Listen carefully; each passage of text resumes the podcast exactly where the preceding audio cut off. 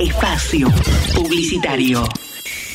En los meses de aislamiento social preventivo y obligatorio aprendimos muchas cosas. No te las olvides. Sumate al equipo que cuida lo que hemos logrado juntos y frenemos la segunda ola de contagios. Usa el barbijo siempre. Higieniza tus manos frecuentemente. Mantén la distancia social y saluda con el codo. Júntate con tus amigos al aire libre y si vas a tomar mate, lleva el propio. Sé responsable. Si no lo haces por vos, hacelo por tu familia y personas de riesgo con las que convivís y visitas. Hacelo por vos, por los tuyos y por todos. No retrocedamos ni un solo paso. De vos depende. El futuro está en todos. Tigre, municipio. Señores pasajeros, les informamos que hemos aterrizado en Provincia Seguros. Aterriza vos también en Provincia Seguros y viaja. Asegura tu auto y hogar y suma hasta 10.000 millas a Aerolíneas Plus para volar a donde quieras. Provincia Seguros, una empresa del Grupo Provincia. Promoción válida para nuevas pólizas de hogar y autos 0 kilómetros y hasta 4 años de antigüedad emitidas por Provincia Seguros S.A. Carlos Pellegrini 71 KQ 30 52 75 08 16 5 Consultar las bases, condiciones y límites de suscripción en provinciaseguros.com.ar Superintendencia de Seguros de la Nación para consultas y reclamos llama al 0800 668 argentina.gov.ar barra SSN número de inscripción 499. Usar barbijo hace que otros se pongan barbijo. Y esos que se ponen barbijo le dicen a los que no tienen puesto el barbijo que se pongan barbijo. Y cada vez hay más gente circulando con barbijo. Y el que se olvidó el barbijo vuelve a buscar el barbijo. Y sale a la calle con su barbijo, que hace que otros se pongan el barbijo. Súmate al rebrote de barbijos. Contagia responsabilidad. San Isidro, municipio. Volver a estar en familia. Volver a abrazar a mi mamá. Volver a trabajar más tranquilo. Poder visitar a mis nietos. Simplemente disfrutar la vida. Plan de vacunación Buenos Aires Vacunate. Más cerca de lo que queremos volver a disfrutar. Gobierno de la provincia de Buenos Aires.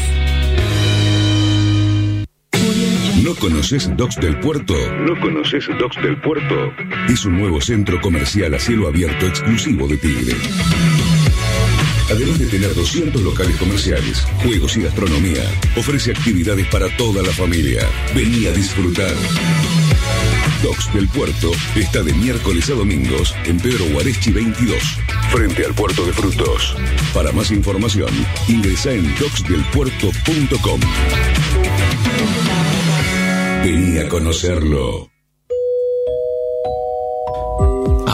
Tenés la obligación de incorporar la terminal POS a tu comercio. Si estás inscrito en IVA, todos los gastos que te genere su uso los deducís de ganancias.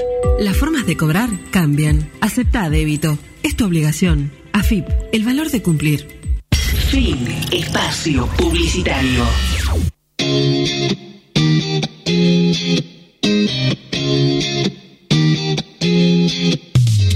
La tarde. La tarde. En compañía de la radio. Escucha, escucha, escucha. 91.3 en San Isidro. Escucha Symphony. Radio. Radio en vivo.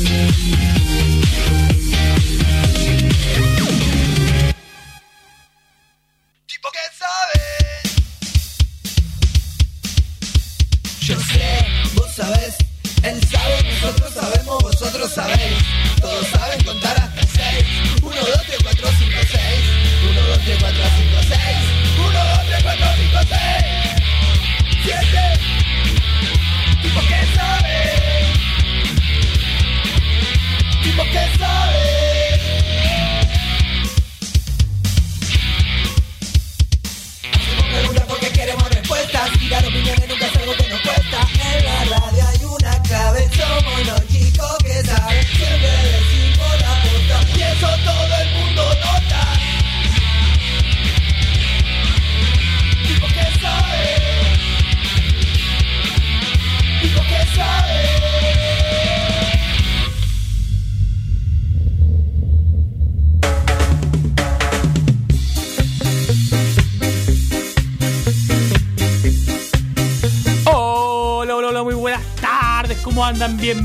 Bienvenidos a un nuevo programa de tipos que saben, programa número 141, temporada número 4. Y aquí enfrente mío, luchando con el barbijo que se enrieda con los auriculares, Yo lo veo, señor. está el señorito Felipe Filippo. Agustín. El signore Filippo. y pero más conocido como Bruno. El signore Filippo. Hola Feli, ¿cómo estás? Bien. ¿Todo bien, flaco? Sí. ¿Qué se cuenta? No sé. ¿Qué hiciste hoy? A la mañana. Habla, habla rápido. Colegio. Habla fuerte que se Fuiste al colegio, muy bien. Te Es tocó hablar alto, no hablar al Eso, micrófono y sí, sí. saturar todo. semana presencial para. Trata de no encimarse, esto es radio, no deja de serlo. Eh, semana presencial para estos muchachos que van una semana presencial y una virtual. Hola. virtual. O sea, imagínate que en la primera No semana lo presenté de... todavía. Supuestamente en la radio, la magia de la radio dice que usted no está acá. Porque no ha sido presentado. Así que que se haga la luz y venga nuestro señor conductor, Bruno Ezequiel. Y play. ¡Vamos! Hola.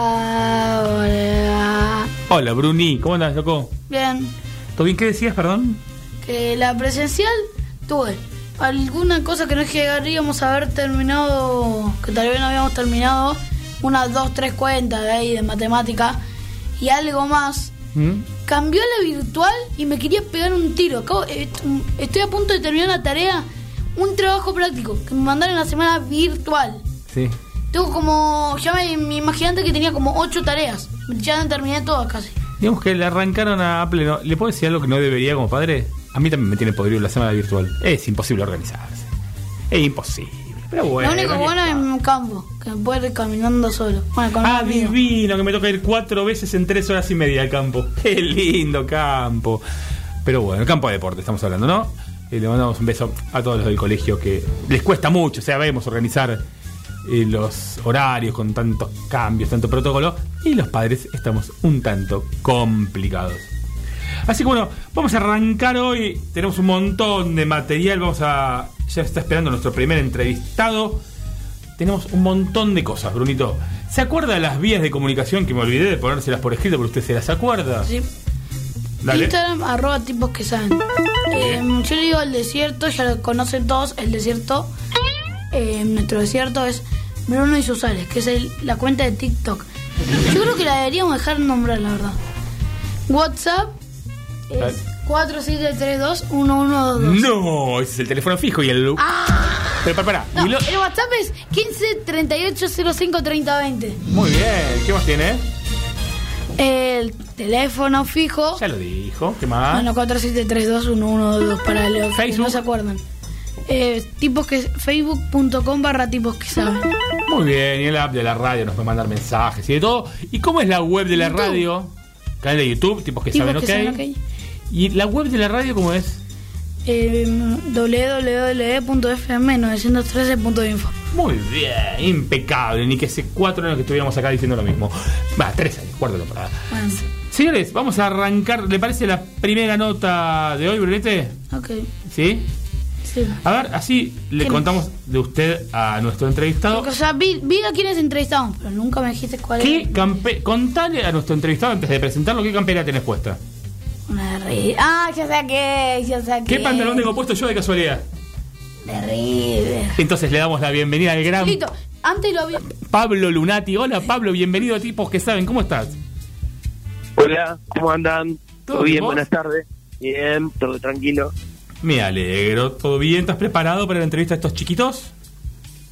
Estamos preparados. Muy bien. Arranca Brunito con su campera de River entonces. Ah, ¿Cómo te portabas de chiquito y qué querías ser de grande? No, la pelota, qué pregunta.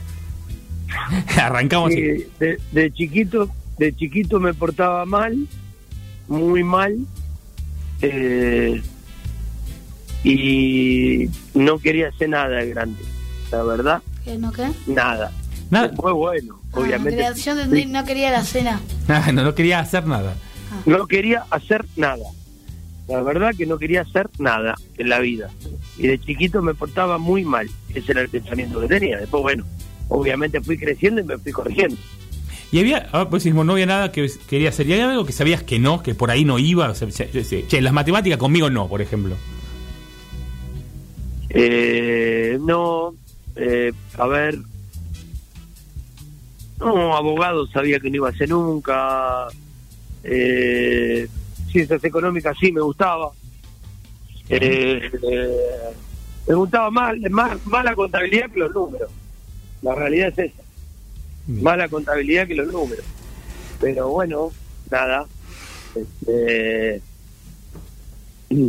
eh, después, bueno, no terminé, terminé el colegio muy tarde.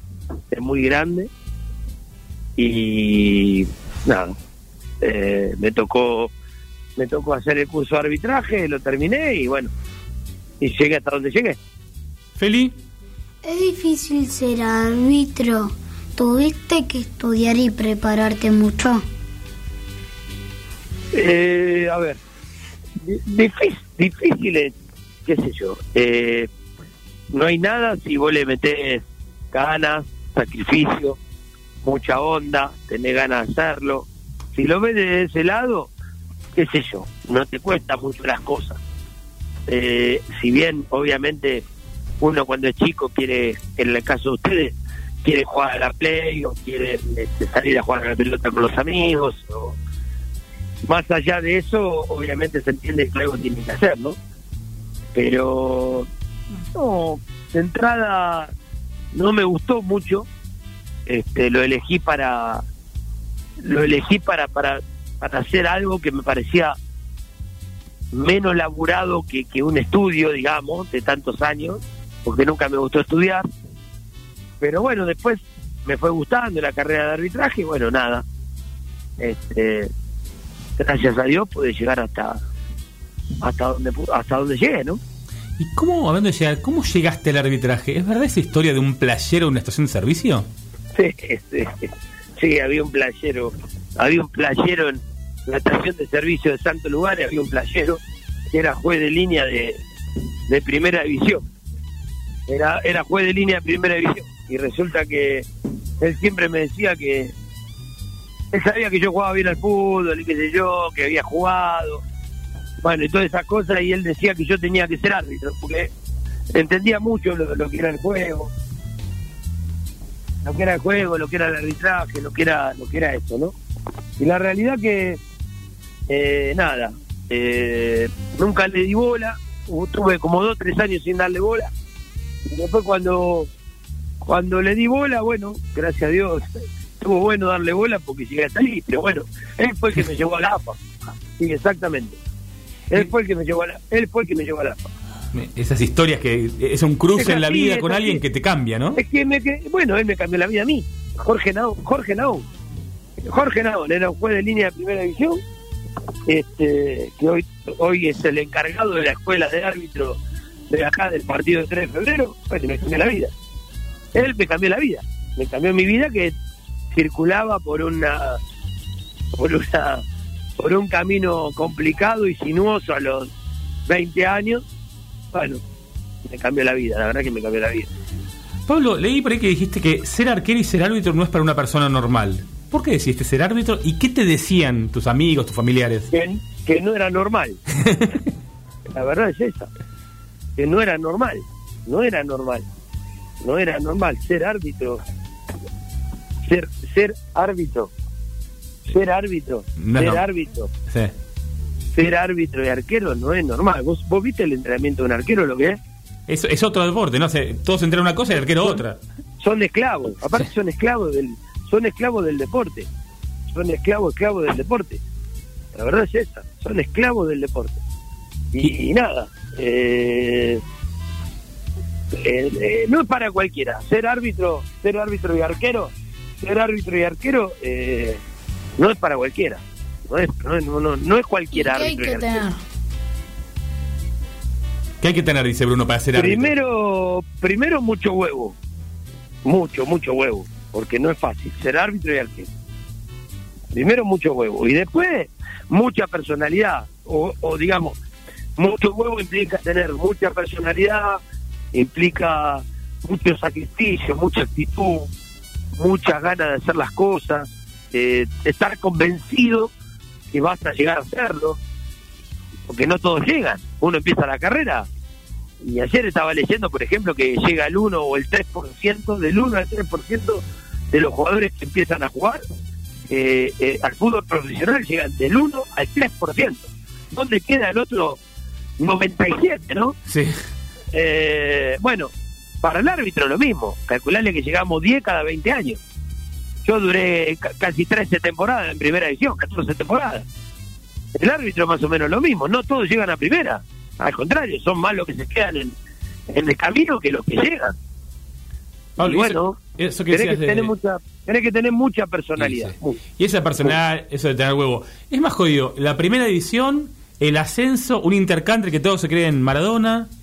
¿Dónde es más, más El intercountry, en el intercountry son Gede, son Gede, Gede. Gede porque se creen que son, viste, son, mucha, son muchachitos, principalmente los jovencitos, son muchachitos que vienen de una cultura de pocos esfuerzos, digamos, vamos a llamarlo así, Sí. y tienen una educación bastante, no sé si la hay, pero tienen una educación media, eh, no de no del no del chico popular, digamos, el sacrificado. Y, y, y creen tener derechos que no tienen realmente. Eh, no es fácil ser, no es fácil eh, dirigir country, pero obviamente que nada que ver con fútbol profesional, ¿no? En el fútbol profesional lo más difícil es dirigir la primera B metro. La primera B metro es lo más difícil que hay. Por lo menos la primera B metro de mi época, ¿no? Almirante, Temperley, Chacarita, Chicago, El Boy, Morón, qué sé yo, no sé. Sí. Eran, he- eran heavy, heavy, eran. Mira, yo te, te digo, a ver, yo hinchas de River, lo dijimos, y los partidos más jodidos que fue a ver, cerca de mi casa era Atlanta, era mucho más jodido que a ver a River, en la tribuna, en la Claro, cancha, todo. Sí, claro, sí, claro, sí, por supuesto. Olvidá. Sí, por supuesto. ¿Me uní? Después la primera la primera división es eh, el riesgo que tenés que correr eh, está mucho más expuesto.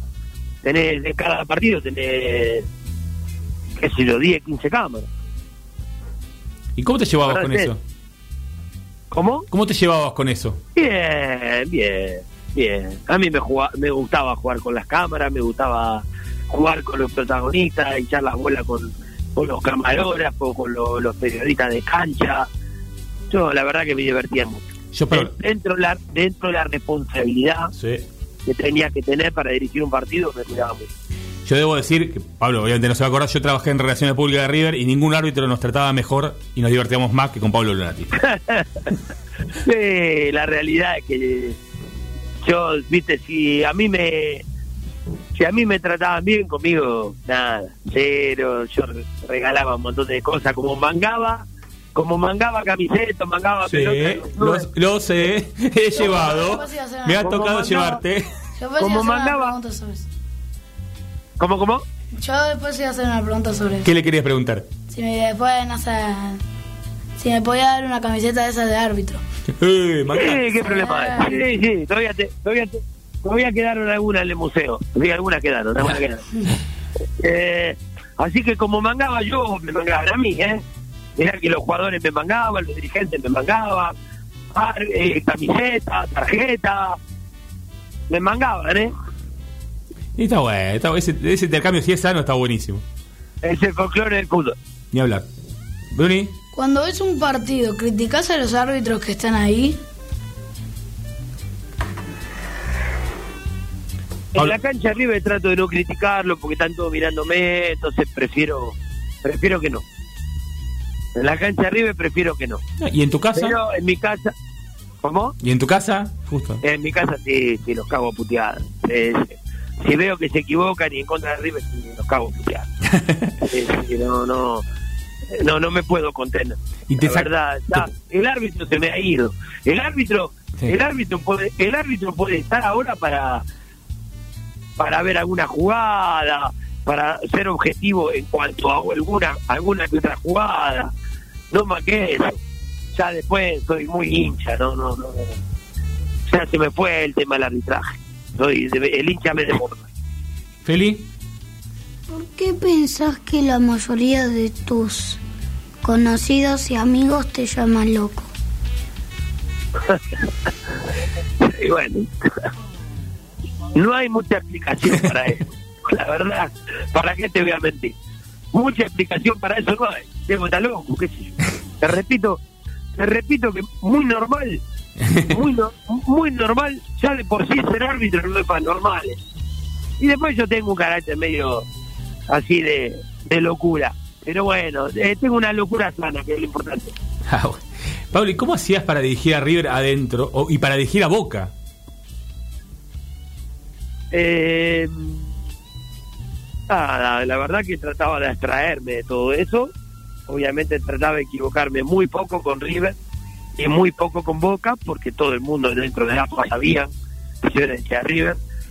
Entonces yo trataba de no equivocarme. Aparte no me quería equivocar con los dos más grandes, porque la realidad dice que si vos te equivocás con los dos más grandes, son tapa en los diarios. Sí. Me equivoqué una vez con Racing y salí tapa en los diarios. Eh, la tapa de, de- la tapa de Olé fue Luna, Luna, guion, sí, de Avellaneda. Porque había una pe- había una película que se, se llamaba Luna de Avellaneda. Que, que, que hacía Franchella, creo, con, con algunos otros conocidos que no recuerdo ahora. Y, y yo salí en la tapa de los diarios porque le di un penal a Simeone el día que se retiró. Un penalcito le di, ¿viste? Sí. Salí, salí- la tapa, salí la tapa del diario. Si me gana No es bueno. el Cholo. El Cholo, sí. A Juan Racing. Sí. Claro, Ah, exactamente. Así, ¿y qué pensaste cuando salió campeón Boca con vos dirigiendo?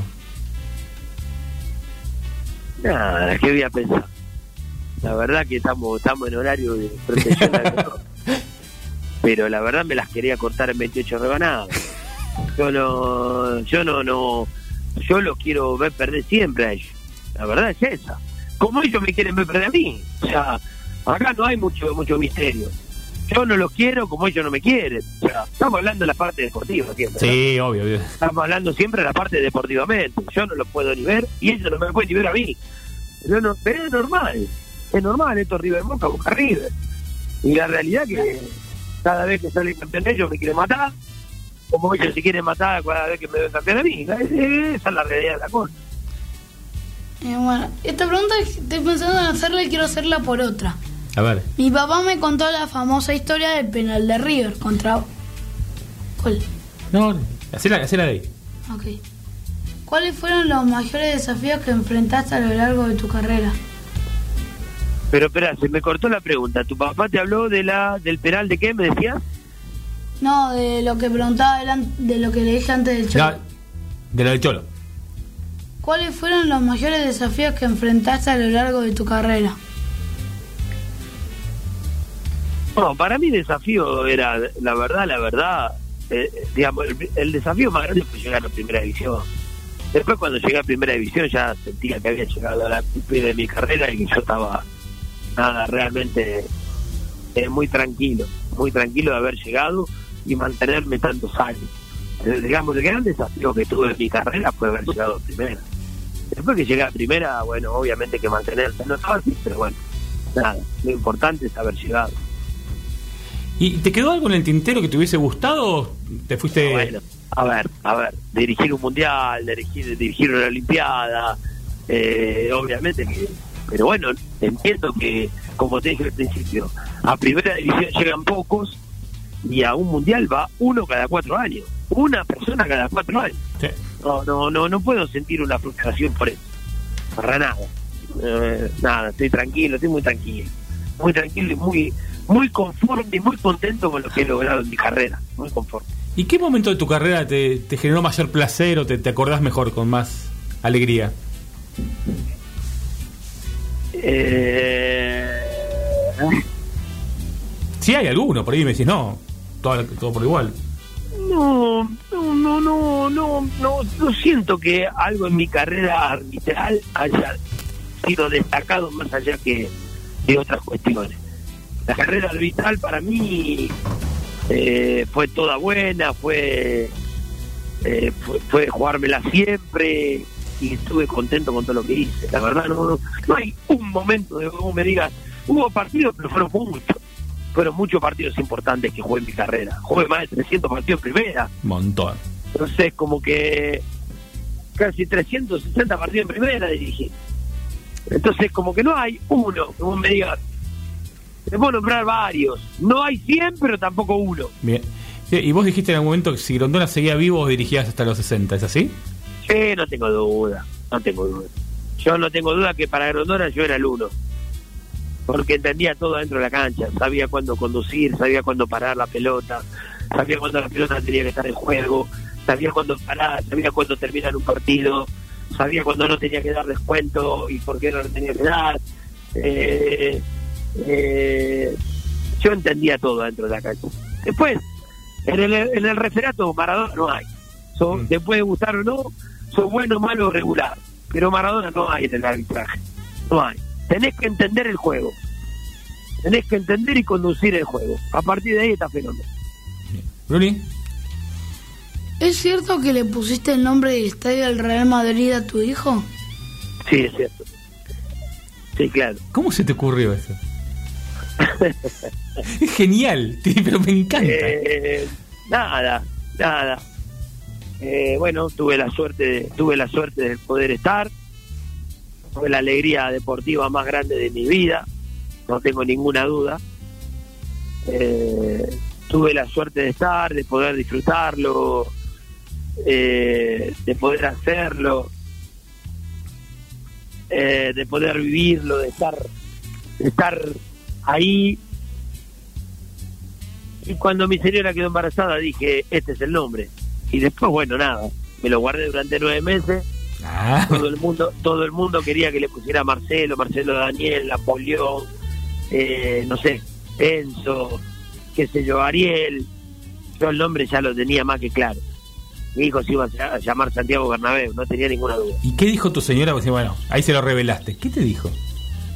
de entrada me quería matar, o sea, me dijo, de, entrada me dijo Bota Loco, qué sé yo, Valentino, Joaquín, Santino, eh, no sé qué, que se buscaba nombre indio por internet, y yo lo tenía guardado, y a ella se lo dije, se lo dije verde. ¿Y cómo la convenciste? ¿O la notaste? No, la verdad que le dije, mi nombre es este. Si no le vas a poner este nombre, poner el nombre que vos quieras y está todo bien. Pero mi nombre es este. Muy bien, muy genio. Bruni, la última. ¿Qué le dirías a los chicos y a las chicas que quieren dedicarse al arbitraje de fútbol? Nada, que lo hagan, que lo hagan, que es una carrera hermosa, que te empieza a gustar y a querer y la empezás a querer y amar cuando estás dentro del arbitraje. Que bueno, que es una carrera muy, muy, muy linda para, para, para hacer, pues, tanto para chicas como para chicos eh, que lleva mucho sacrificio, cuando vas llegando a primera tienes que cuidarte, no salir de noche, eh, entrenar mucho, cuidarte con las comidas, eh, bueno, nada, llevarla con toda la responsabilidad que se implica. Pero la realidad que ojalá que, haya muchos chicos y muchas chicas este, queriendo el arbitraje, queriendo estar en, agua y que ojalá que el que se lo proponga llegue, esa es la realidad. Pablo, millón de gracias por todo. Brunito, Pablo Lunati, uno de los mejores árbitros que vi, un tipo divertidísimo. Y a partir de ahora, ¿de qué se recibió? De un tipo que sabe. Pablo, muchísimas gracias por estar con nosotros hoy. Bueno, chao chicos, que la pasen muy bien y bueno, gracias a ustedes por estar. Abrazo. Muchas gracias. Chao, chao. Chao. Así ha pasado Pablo Lunati. Nos vamos con Luis Fonsi, Raúl Alejandro, con Vacío. Perdona si te estoy llamando en este momento, pero quería decirte todo lo que siento. Yo sé que las palabras se las lleva el viento, pero si no te llamo voy a enloquecer. Sé muy bien que estoy violando nuestro juramento. Después de par le trago siempre me arrepiento. Yo sé que estás con alguien que no es el momento y tienes que saber que estoy muriendo, muriendo por verte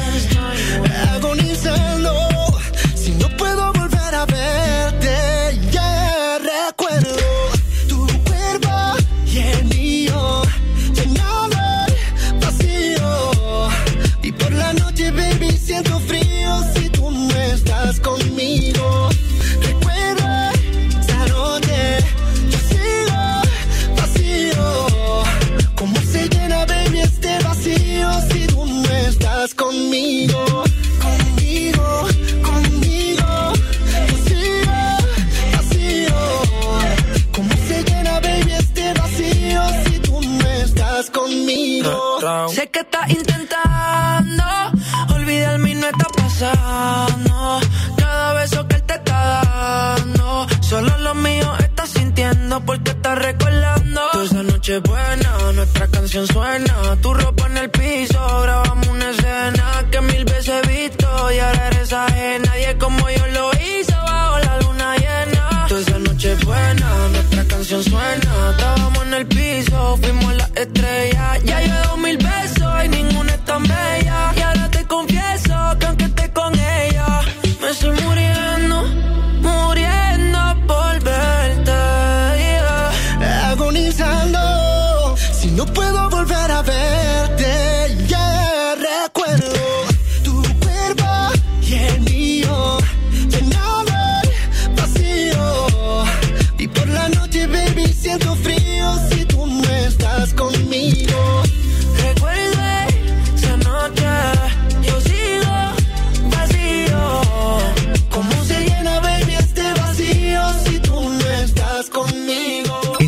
Rivadavia queremos que te quedes en casa. Así nos cuidamos entre todos y minimizamos la circulación del coronavirus. Contacta a tu productor asesor de seguros o bien escribinos a info@segurosrivadavia.com. Para otras consultas, llámanos al 0810 999 3200. Seguros Rivadavia, 75 años protegiendo lo que más te importa. Número de inscripción 222, Superintendencia de Seguros de la Nación.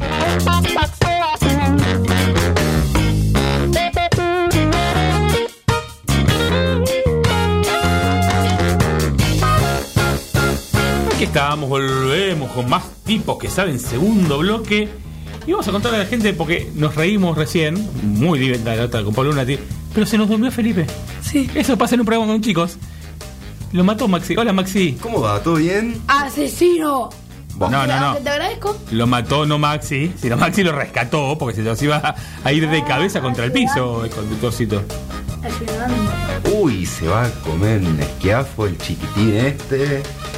Así que bueno, che, No, tema de hoy, tema de hoy, que lo vamos a tratar más adelante en tu actitud libra. ¿Cuál es tu actitud con el otoño? ¿Te gusta? ¿No te viste? El, otoño es divide. O te gusta o no te gusta. Sí. Así que vamos a, a presentar en este momento a nuestro segundo entrevistado del día.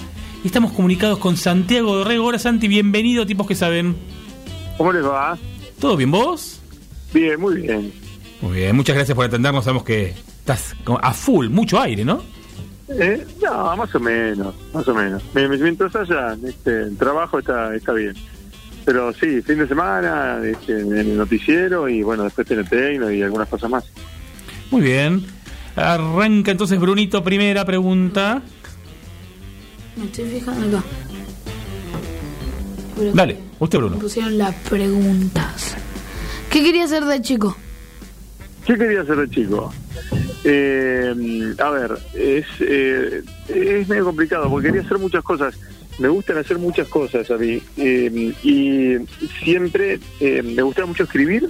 Eh, de, de- chico en, primaria hacía como composiciones largas y, bastante buenas. En realidad, maestras me- me ponían buenas calificaciones, así que supongo que estaban bien, bien escritas.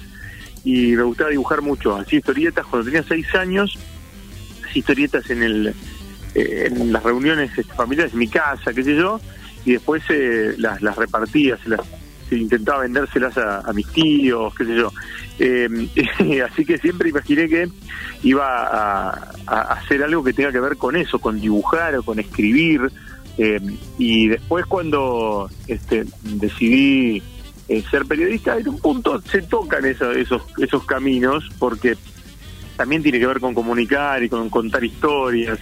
Eh, así que me parece que ahí se, se, enlaza un poco con, con, con, con- con esa primera idea. Pero sí, cuando era chico me gustaba mucho dibujar, me gustan mucho las historietas y, y me gustaba mucho escribir también, escribir cuentos, esas cosas. Bien.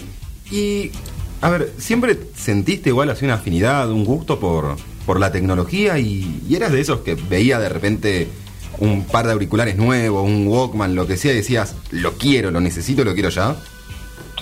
Sí, eh, sí, no tanto desde el, desde, de- desde querer eh, el, objeto, viste, así de que no, no, no poder este, vivir sin el objeto, porque aparte, digamos, yo soy un tipo bastante grande y cuando era chico, estamos hablando de eh, el cine de la década del 70, ¿sí? O sea, al principio de la década del 80, no había demasiadas cosas. Y, y después, bueno, sí, a medida que fui, que fui creciendo, me fui tecnificando.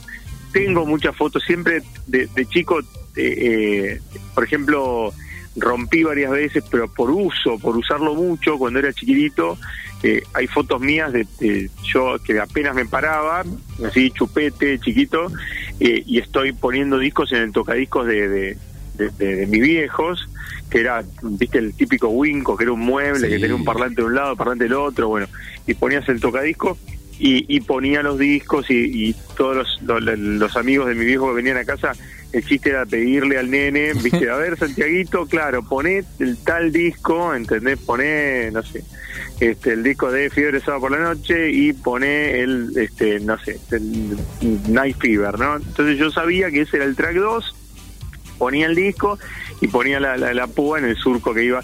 Entonces ahí todo maravillado porque me, me sabía de memoria dónde quedaban las canciones los discos. Santi, Este, y- tenemos casi la misma edad y había. Yo me acuerdo que me sentí el as de la tecnología cuando mis viejos adaptaron el pasamagazine al pasacassette. Eso era tecnología para mí. Sí, pero no, no, hubo magazine en mi casa y eh, había radio en el auto. Recién tuvimos cassette, pero más adelante. Es más, me acuerdo como el primer cassette. Me acuerdo del primer compact, por supuesto, eh, pero yo ya estaba ahí secundario, ¿no? Ya era, este, creo que yo estaba en, tendría 14, 15 años cuando vino el primer compact a mi casa, que se lo trajeron, le trajeron un amigo eh, de mi viejo, le trajo de afuera un reproductor de, de, de CD, eh, creo que era Sony, y, y le trajo tipo tres, tres compact, ¿viste? Teníamos este uno de Tina Turner, uno de Miami, de Gloria Estefan y Miami Sound Machine, y eh, Invisible Touch de Genesis. Me acuerdo que eran esos Sí. tres los compas que tenían y daban vuelta, y daban vuelta, y daban vuelta. Este, pero pero sonaba espléndidamente, era fue fue como, viste, nada, poníamos, teníamos un equipo de música con unos parlantes grandes y fu, te volaba la peluca. Y los que venían a casa, mis amigos ya, viste, asaltos, esas cosas, las primeras fiestas que hacías con amiguitos y amiguitas y venían a casa a los 14, 15 años, el chiste era que yo pusiera esos tres discos que teníamos. Eh, porque claro, era, sonaba realmente muy bien, sonaba realmente muy bien. Después, después Atari, bueno, sí, Atari, eh, eh, qué sé yo, videocasetera, eh, después el, eh, una, la- mi, mi primera PC, ¿no? Que fue una, una XT, mi primera compu con, con los primeros juegos de PC, eh, y, y de ahí para adelante, ¿no? De, de ahí avanzando. Pero siempre fui también el que desarmaba la compu, el que le configuraba las compus a mis amigos, siempre fui ese. Bien, y siempre así el, el metido en toda la movida. ¿Y eras de los clásicos de ir al cine a ver 32 veces la misma película? Por ejemplo, Star Wars en su momento. Eh, sí, sí, no, no, no soy muy de ver varias veces la misma peli. ¿no? En el cine ir dos veces, al- habiendo tanta peli, ir dos veces a, a ver la misma peli, no. Sí eh, de tener eh, el VHS de pronto y, y- y verla 500 veces, sí. Eh, pero sí soy muy fanático de Star Wars, sí. Eh, cuando se estrenó el, el episodio 1, eh, que fue toda una toda una revolución porque digamos eh, después de tantos años eh, creo que fue en el 2000 eh, a ver déjame pensar eh, ¿cuándo fue episodio 1? El, sí, en el 99 en el 99 se estrena episodio 1 La amenaza fantasma ¿no? que fue era como un volver a vivir después de eh, que el, los fines de los 70, a principios de los 80 había sido el regreso del Jedi, no la última que, que, que había estado. Y ahí reestrenan las otras, reestrenan episodio 4, 5 y 6, ¿no? Eh, eh, Una nueva esperanza, eh, eh, contraataca y el regreso del Jedi.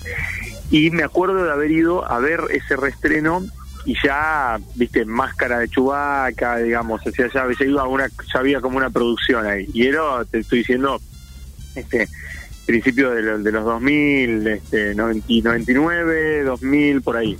Eh, y sí, sí, sí, era, eran, eran, eran eventos así como para ir eh, y este, disfrazado y, y demás, aunque el resto de la gente no iba disfrazado, no, no, no, no se estilaba en ese momento, ¿viste? No, no, no Sí. era como ahora que hay Comic Con y, este, y, y nada, el cosplay es como más común.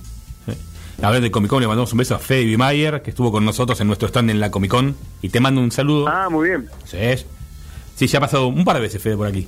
Un- un- un Sí, fenómeno. bueno, el, el- el- la Comic Con es el único lugar, digamos, donde tanto Fede como yo nos, nos sentimos nos sentimos famosos, digamos, ¿no? No, de- es el único lugar donde, donde claro, sí, sí, sí, sí, eh, eh, más allá de que yo, yo salgo en la tele, eh, no, no, no, pero no, no, no sos, no, no sos famoso, no, no, no, no, es que este, la gente te reconoce por la calle, pero, pero en la Comic Con sí, y especialmente si, si estoy al lado de Fede, es como para la gente es el equivalente a ir por Disney y te cruces a Mickey y a Goofy, ¿entendés? El- el- el- el- ¿no? Es Dexter de verdad. ¿no? Claro, claro, ¿entendés? Es como, es como que, uy, mirá, están estos dos que son los nerds, ¿viste? De- de este Son de verdad. Claro, es una red, la gente saca fotos como posta, como si fuera Mickey Goofy en la Main Street, viste, USA de, de, de, Disney, como si los cruzaras el, este, y decís, no, no me, no, me, no, me puedo ir de acá si sacamos una foto con estos tipos. Bueno, eso eso me ocurre, no nos ocurre, eh, con mi cola Fede a mí. Un fenómeno, Fede está al aire ahora, un, genio. ¿Cómo surgió, hablando de Fede, la idea de hacer TN Tecno? TN Tecno...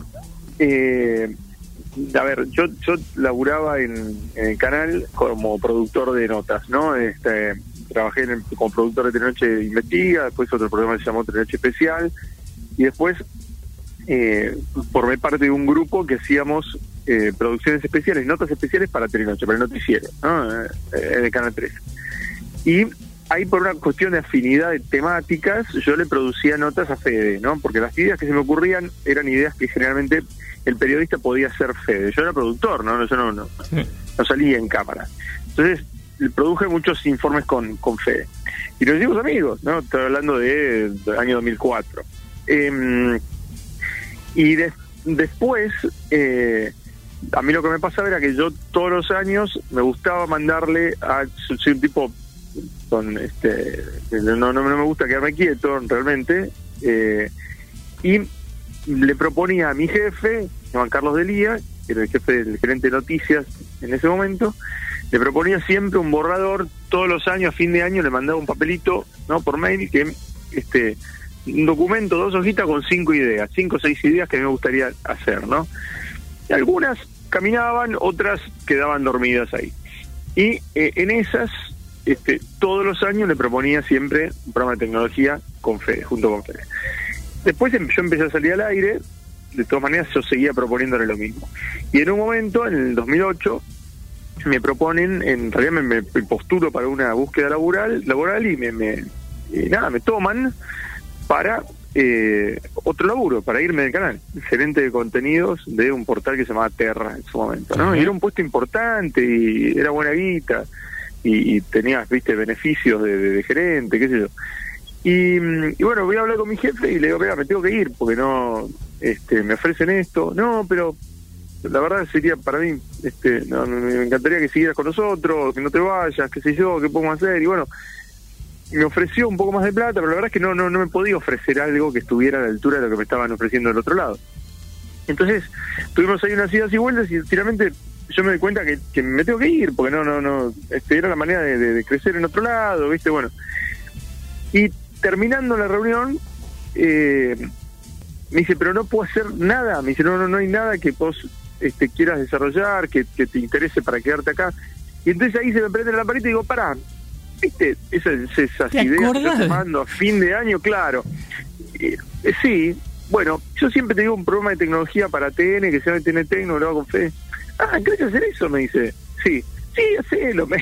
era, era por ahí. Entonces ahí se lo negocié contra quedarme y me quedé en el canal y en 2008, eso fue a mitad de año, y en 2008, en noviembre, eh, salió Tenetecno y, y eso fue ya hace, se van a cumplir 13 años este año. Wow. Gracias Terra, ¿no? Un besito a la gente de Terra. Sí, beso a la gente de Terra. no, bueno, pero qué sé yo, me quedé. Me, quedé, me quería quedar también. ¿Qué hacen las cosas, qué hacen con las cosas de tecnología? de tecnología que les da en el programa? Ah, buena pregunta. Mirá. ya eh, tenemos la respuesta de Fede, vamos a constatar después ahora. Claro, no, eh, a ver, en general, eh, muchas de las cosas que nos mandan tienen que volver. O sea, son, son cosas que nos mandan, productos que nos mandan los, fabricantes, los mostramos, los probamos y los devolvemos. después hay gran cantidad de cosas también que nos regalan, ¿no? O sea, no, no necesariamente para que la mostremos, o sea, y a veces hay marcas que nos mandan cosas para que las probemos y que demos nuestra opinión y muchas de las cosas nos quedan, digamos, tenemos una gran suerte de que eh, al ser periodista de tecnología, de pronto Sony me manda la Play 5, ¿sí? Entonces la tengo en mi casa, la pruebo, la muestro en el programa, ¿sí? Este, pero me queda, este, o ellos deciden que me, que me quede, digamos. Entonces, eh, tenemos esa suerte. Es un gran, gran privilegio que me ha dado mi laburo y es realmente la, la yo creo que es la, la, ventaja máxima y la, este, lo, más lindo de mi, de mi laburo, que es que este, decir, me, me, me pagan por probar aparatos que, son las cosas que más me gustan a mí, ¿entendés? Y, y sí, muchas de las cosas me quedan. La, la compu, mi compu ha sido un este o una, un envío de, de Lenovo, mi celu ha sido un envío de Samsung. Y sí, tengo la Play 5, digamos, pero no todo lo que tengo que hacer. También yo soy muy fanático de la tecnología y compro muchas cosas también. Además. Este, sí, sí, además, además. O sea, eh, digamos, el problema no es que este no, no, me, me ha hecho ahorrar en un punto porque me lo hubiera comprado igual las cosas. pero, este, pero sí, sí, sí, tengo los aparatos este, y me gusta probar los aparatos antes que nadie, soy muy fanático de eso. ¿Y Santi, cómo fue el pasaje a conducir un segmento tradicional del noticiero? Y para qué yo, yo te, te suelo mirar. Vos el domingo, no me acuerdo que están hablando, y dijiste, nah, no estudien periodismo, vayan por otro lado. ¿Qué es lo que más o menos te gusta? ¿Viste que te lo dijiste ayer? Me agarraste diciendo, sí, sí, lo dije ayer. Sí, ¿Qué te gusta y qué no te gusta? Eh, a ver, eh, de- de- de ese consejo fue pues, en el, en el digamos, el, el contexto era de que, este, de que si quieren tener una, una, una profesión en la que ganen bien Sí, señor, era- era desarrollarse, claro, venía, venía por ese lado. El periodismo, eh, yo fui docente de periodismo mucho tiempo. ¿Y dónde? Eh, en la Universidad de El Salvador, eh, también en el máster de, Clarín y también en el máster de, la Universidad Pompeu Fabra y TN. digamos. Pero yo era titular de cátedra en El Salvador, que también es la casa de estudio donde yo estudié, ¿no? Es la, la- y además di, di clase en secundario, di clase en un jardín infante, di clase en primaria, di inglés, o sea, soy profesor también. Eh, hice la carrera universitaria del profesorado universitario, que es una carrera universitaria, carrera docente, digamos, de profesor universitario. Soy recibido, digamos, de profesor universitario recibido, soy docente. Bien. Eh, y, y mucho tiempo le di clase a, lo- a lo- a los chicos. Y siempre yo arrancaba de la misma manera, y, y aparte ya los chicos sabiendo que yo soy un tipo que laburaba en la tele, eh, siempre arrancaba diciéndole, si ustedes están acá porque piensan que van a estar, que van a ser conductores de, o no, no sé, notero de, de CQC, que era la época en la que yo daba clase, viste, siempre estaban de moda y era muy canchero los, los, los, noteros de CQC. Olvídate, yo estudiaba en TEA, tal como lo tenía Acune todo, ¿no? Claro, bueno, si, claro, vos le, viste, y yo le decía, si ustedes están acá porque quieren ser noteros de CQC, eh, ya les voy diciendo que abandonen esto y que se dediquen a otra cosa. Eh, no, pero ¿por qué? No sé qué. Eh, y yo los trataba de llevar hacia eh, otro tipo de, de, de, vocación, o por lo menos a tratar de sacarles la vocación, eh, porque si, si ellos pensaban eh, yendo a esa clase o, o cruzando esa carrera y haciendo cuatro años de carrera, en mi caso fueron cinco años, porque era más larga en ese momento, eh, cuatro años de carrera, cinco años de carrera, porque quieren ser este movilero de un, de un programa, y la verdad, no, no lo recomiendo, pocos llegan a ser movilero de un programa. Este, lo mejor es saber que vos querés contar historias o que vos querés vos querés llevarle información a la gente o querés, querés este, encontrar eh, historias y noticias y, transmitirlas a, a otra gente. Si te gusta hacer eso, bueno, perfecto. Laburá de eso, ponerle toda la garra y ponerle toda la pasión este y, probablemente llegues a hacer lo que vos quieras, digamos. Pero nada, fue fue en ese sentido que lo que lo decía. Eh, pero si, si, si tu objetivo es este eh, ganar guita y no andar a una empresa, qué sé yo, este, no, hacerte abogado, este, contador, no sé, cosas que me, me- me parecen profundamente aburridas, ¿no? Por supuesto. Sí, yo soy eh, estudié comunicación social, así que también eh, conozco e- ese sufrimiento. Somos Claro, todos de ese claro. Vamos todos por el mismo lugar. Me parece un camino muy difícil, es bastante sufrido, por supuesto, pero este, nada, es lo que nos gusta. Yo no, yo no elegiría otra cosa y me parece que lo mejor que uno puede hacer en la vida es hacer algo que le guste. Porque si no, Sí, este, obvio. ¿no? Pero, y Fede, contanos. Eh, Fede. Santi. Santi, ya se me mezclaron los nombres, no, no. Y Una recién- simbiosis. Y recién es lunes, además. Eh, Contanos, ¿qué actividades eh, no tecnológicas te gustan hacer? O sea, fuera El de lo que es todo lo- la tecnología y tu. El y Santi offline. Sí. El Santi offline, exacto. Claro. Eh, a ver, ¿qué me gusta hacer? Eh, me, me gusta, digamos, si, si yo no, no, no fuera periodista, creo que sería diseñador gráfico, me tengo ojo para eso. Eh, entonces me gusta hacer esa parte, digamos, cuando yo hago este, un poteo en Instagram y le hago como una carátula y me pongo con la carátula, me pongo con el Photoshop, lo retoco, me gusta me, gusta dibujar, me gusta este, la- la- esa parte artística me gusta hacerlo, disfruto haciéndolo, me cuelgo, me engancho con eso, me gusta hacerlo. Em, ¿Qué otra cosa me gusta hacer? Me, mm, me gusta escribir, eh, me gusta leer mucho, eh, no, no tengo demasiado tiempo últimamente, pero me gusta hacerlo. Eh, eh, me gusta me, me gusta grabar con cámaras, me gusta ser camarógrafo, digamos. Hice la carrera de camarógrafo en el en el sindicato de de, de, de- ¿cómo se llama? De audiovisual, en el SAT.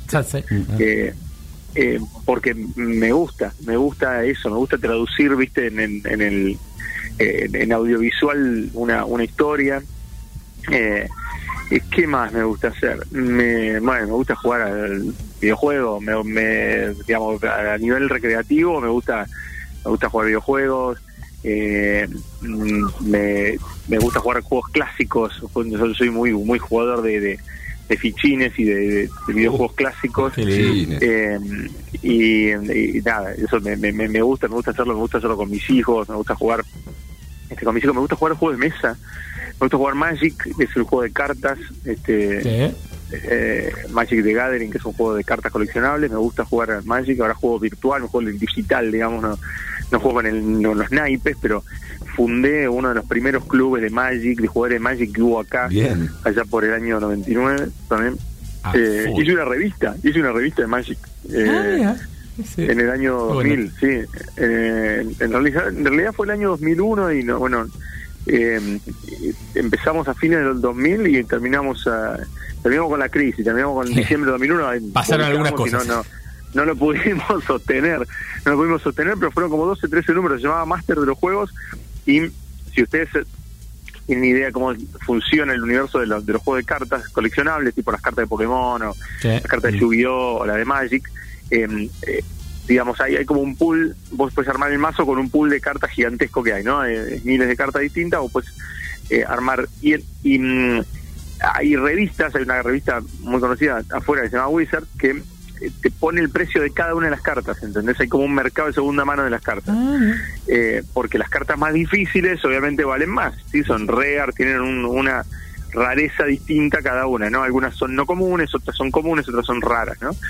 Eh, y entonces nosotros hacíamos la revista acá con los precios actualizados acá en Argentina, los precios de segunda mano de, la- de lo que eran las, las cartas.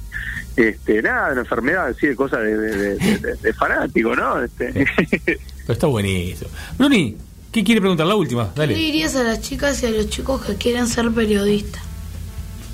¿Qué le diría a los chicos que quieren ser periodistas? Que ya lo pueden hacer, ya, ya, ya lo pueden hacer. Así como vos estás haciendo un programa de radio, eh, hoy tenés eh, muchas maneras muy fáciles de ponerte a trabajar en medios de comunicación y vos podés ser un medio de comunicación en vos mismo. O sea, cada uno de nosotros puede ser un medio de comunicación en, uno mismo. Digamos, yo cuando estudié eh, y me mandaban a hacer un, un trabajo de, de audiovisual, ¿no? Con una cámara en video, yo tenía que alquilar la cámara de video, porque yo estudié en el noventa y pico, ¿no? 97, 96, 95, 94, y, y no, no, no había cámara de video. Hoy vos tenés, en el celu ya tenés dos cámaras de video, una adelante y una atrás. En la compu tenés una cámara de video más. En, el, en un iPad tenés una cámara de video más. En, eh, o sea, te, estás rodeado de cámara de video. Estás rodeado de micrófonos este, que, te pueden grabar audio. Estás rodeado de cámaras de fotos. Estás rodeado de eh, la posibilidad de producir periodismo y publicarlo y que además al instante, que es lo más maravilloso, que uno no, lo, no, lo, no lo llega a, a- digamos, no llegas a darte cuenta hasta que no lo, hasta que te falta, digamos, pero eh, yo cuando era chico no tenía manera de llegar a un público. O sea, la manera era, yo hice un fanzine, por ejemplo, una revista cuando estaba en la facultad, y la repartía yo mismo por, lo- por las estaciones de, de subte, ¿no? En, la- en los, en los kioscos de revista de los subtes, le daba la revista, entonces el tipo, si vendía alguna, después me daba la plata, ¿no? Pero yo le repartía la revista ahí, porque era mi manera de llegar con, con lo que yo hacía, con lo que yo escribía a la gente. Hoy vos podés abrir un canal de YouTube y tener un público de miles de personas, abrir una cuenta de Instagram y tener un público de miles de personas, abrir una cuenta de Twitter y tener un público de miles, millones de personas, Eh, abrir un blog hacer un podcast. O sea, las posibilidades están y la posibilidad de distribución está, global. Eh, solo tenés que ponerte a trabajar.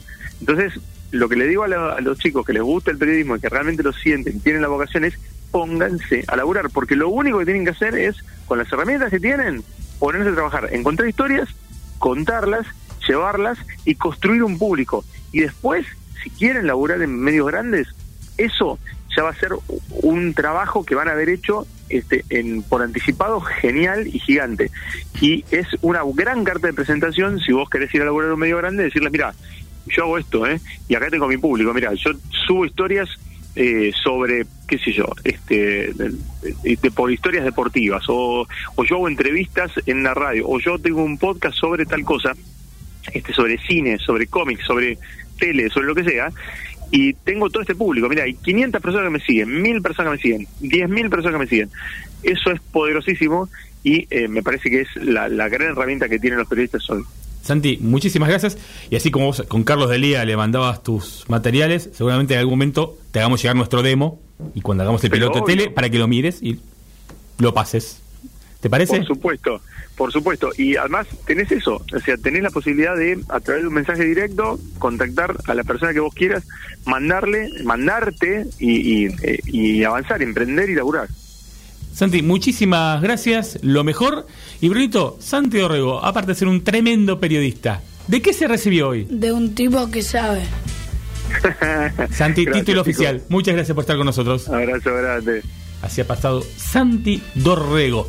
Nos queda libre, lo hacemos en la segunda hora, ¿le parece o lo hacemos rapidito? Vamos un rapidito. Dale, me gusta más. Libra, compañía de seguros, presenta el segmento Tu actitud Libra.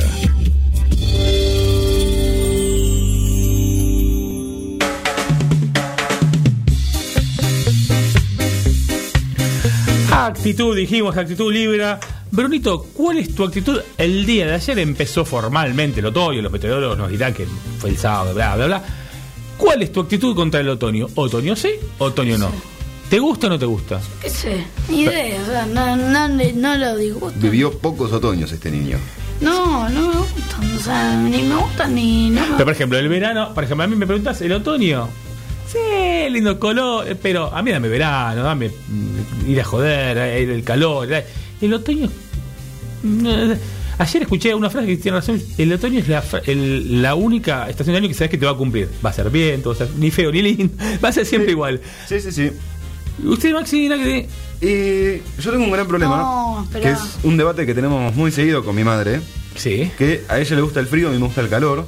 Pero mi época del año favorita es la primavera. Y me dice, pero si en otoño hace más calor que en primavera. Le digo, sí, pero en otoño se va el calor. En la primavera viene. Exacto, a mí me gusta la primavera, la banco, pero me gusta el verano con los chicos no van al colegio. O lo mismo cuando yo era más chico, vos no tenías colegio. Sí. Eh, aguante verano. Así que Bruno, oto- No, pero vos dijiste que todo iba a ser igual. O sea, por ejemplo, si esta semana el profe me manda trabajo práctico, todo otoño va a ser igual. Si a pasar eso, yo me mato y odio otoño por toda mi vida. gran reflexión de Bruno. Una reflexión No que- merece respuesta. Y va a suceder. Así Brunito. que prepárate. Igualmente, ¿cuál es la actitud más importante? La actitud libre. Asegura tu actitud. Contactate al 0800-888-5427 o a través de nuestra web libraseguros.com.ar. Esta noche 2.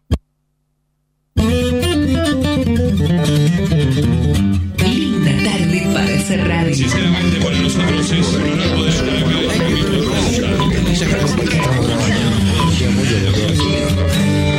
Tarde para hacer radio. Acompáñanos. Esto es Tipos que Saben. Espacio publicitario. Este verano viví la costa de Vicente López como si fuera la primera vez. Vení a hacer deporte al aire libre, pasear, a juntarte con amigos y amigas, andar en skate o rollers. Vení a hacer lo que más te guste. Vivila, es tuya. En los meses de aislamiento social preventivo y obligatorio aprendimos muchas cosas. No te las olvides. Sumate al equipo que cuida lo que hemos logrado juntos y frenemos la segunda ola de contagios. Usa el barbijo siempre. Higieniza tus manos frecuentemente. Mantén la distancia social y saluda con el codo. Júntate con tus amigos al aire libre y si vas a tomar mate, lleva el propio. Sé responsable. Si no lo haces por vos, hacelo por tu familia y personas de riesgo con las que convivís y visitas. Hacelo por vos, por los tuyos y por todos. No retrocedamos ni un solo paso. De vos depende. El futuro está en todos. Tigre, municipio. Súmate al placer de viajar con Ruta Atlántica. Compra tu pasaje online en www.rutaatlántica.com.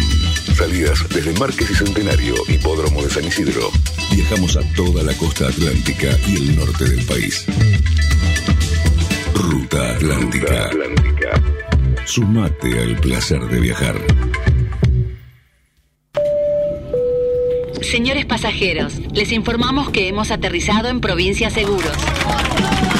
Aterriza vos también en Provincia Seguros y viaja. Asegura tu auto y hogar y suma hasta 10.000 millas a Aerolíneas Plus para volar a donde quieras. Provincia Seguros, una empresa del Grupo Provincia. Promoción válida para nuevas pólizas de hogar y auto 0 kilómetros y hasta 4 años de antigüedad emitidas por Provincia Seguros S.A. Carlos Pellegrini 71 KQ 30 52 75 08 16 5 Consultar las bases, condiciones y límites de suscripción en provinciaseguros.com.ar Superintendencia de Seguros de la Nación para consultas y reclamos llama al 0800 argentina.gov.ar barra SSN número de inscripción 499.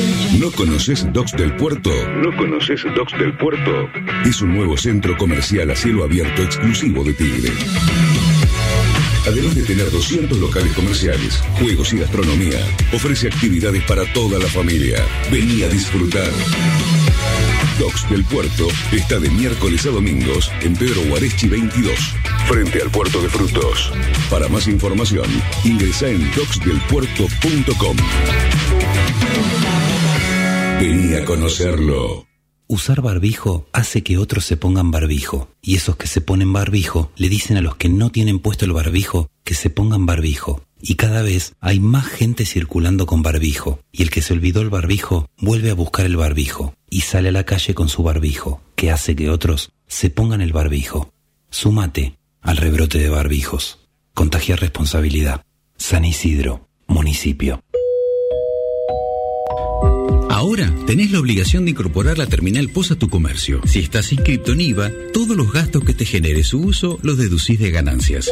Las formas de cobrar cambian. Acepta débito. Es tu obligación. AFIP, el valor de cumplir. Únicos consultorios de medicina del estrés en zona norte. La pandemia del siglo XXI. Los síntomas más frecuentes son ansiedad, ataques de pánico, angustia, depresión, insomnio, adicciones, obesidad, dolores crónicos reumáticos, artritis, artrosis y fibromialgia. Esto varía de una persona a otra. ¿Qué es el estrés? Es cuando las exigencias de la vida se vuelven demasiado grandes para hacerle frente. Consultorios médicos de medicina del estrés en zona norte, en San Isidro, Martínez, Nordelta y Vicente López. Informes y turnos al 4795-5580, de lunes a viernes de 8 a 13 horas. 4795-5580. Para el control del estrés. Estuve dos horas en la peluquería y la verdad valió la pena. Me quedó el pelo divino. No sabes, jugamos tres horas con la Play, pero al final le gané a Tincho. Me pasé toda la tarde en el shopping y me compré de todo. Con un poco de tu tiempo puedes hacer la diferencia. Encontrá al voluntario en tu interior. Forma parte del voluntariado de la Cruz Roja. Ingresa a www.cruzroja.org.ar e informate. El respeto es la base de una buena convivencia. Los buenos valores son la base de buenas personas. Te invitamos a convertirte en héroe, contagiando buenas acciones. Fundación Héroes Anónimos, al rescate de los valores. www.héroesanónimos.org Seguinos en Facebook, Twitter e Instagram. Arroba F Héroes Anónimos. Fin. Espacio publicitario. Compartimos. Facebook. Conectamos. Difundimos. SoundCloud. Internet. Redes sociales. Para el mundo. 91.3. Symphony. Vos podés ser parte. Arroba FM Sinfo. FM 913.com.ar Seguimos con más. Tipos que saben. Mundo donde todo puede pasar, contá con el respaldo de la mejor compañía. mejor compañía. Seguros Orbis. Asegura hoy lo que más querés consultando con tu productor de confianza o asesorate llamando al 0810-666-7247 www.orbisseguros.com.ar Estás seguro, estás tranquilo.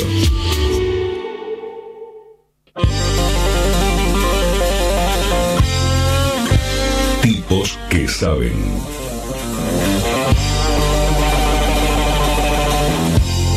Bueno, hemos vuelto. Y aquí, aquí estamos. Somos los tres que estamos. Somos los que estamos. Perdimos un jugador en el camino. Fue, eh, no lo pudieron ver, pero fue hermoso. La secuencia entera Igual, no tuvo desperdicio. La- es- esa foto que no sacaste. La- me colgué, ¿viste? Cuando decís, me colgué. No, posiblemente Fede se hubiese caído del piso también, ¿no? Pues, Sí. De repente estaba haciendo preguntas y se le apagó la luz. Sí, sí, se le apagó la computadora. Ahí Brunito está mostrando las cámaras cómo está durmiendo en el sillón de la radio, básicamente. Sí, eh, lo levanté, lo moví, lo se cargué. requejó, ¿no? En un momento ¿Se dije. despertó? No, yo dije se murió. Digo, ya está. Pumba, la quedó acá. Pongo el dedo abajo de la nariz, respiraba, listo. Yo lo estaba mirando y de repente le tocaba hacer una pregunta a él. Y Feli es muy atento, más que muchos de aquí de todos nosotros, Él a las preguntas. sabe. Feli va leyendo la próxima pregunta y demás. Y noté su mirada perdida, se apoyó sobre la mesa y cuando lo quisimos levantar, se fue para atrás, se sentó totalmente dormido. Eh, la impunidad de los niños. Sí, Eso- a ver, lo levanté con silla y todo, lo, lo levanté. Es grandecito el nene ya para hacerle upa, además. Eso también es tipo que saben. Esos tipos que saben, exacto. Y bueno, Ale, ya estamos conectados con la siguiente entrevista de hoy. Tercera, venimos afiladísimos y estamos comunicados con la primera actriz Ana Acosta. Ana, bienvenida a nuestro programa. ¿Cómo estás? ¿Qué tal? ¿Cómo están? ¿Todo bien vos? Muy bien, gracias a Dios. Muy bien. ¿Dónde te encontramos en este momento? Mira, estoy en la cocina, acabo de terminar de pintar. Cuando me agarra el ataque, empiezo a pintar la casa. ¿Ah? Y, Bien. y- y arranqué por el baño, seguí por el patio y ahora estoy terminando la cocina. ¿Y tiene, digamos, muchas manos de pintura en la casa? ¿Hay mucho ataque ahí? no importa. a eso te Próxima pregunta, próxima pregunta. Me encantaría igual esos ataques, ¿eh? No me sucede. No.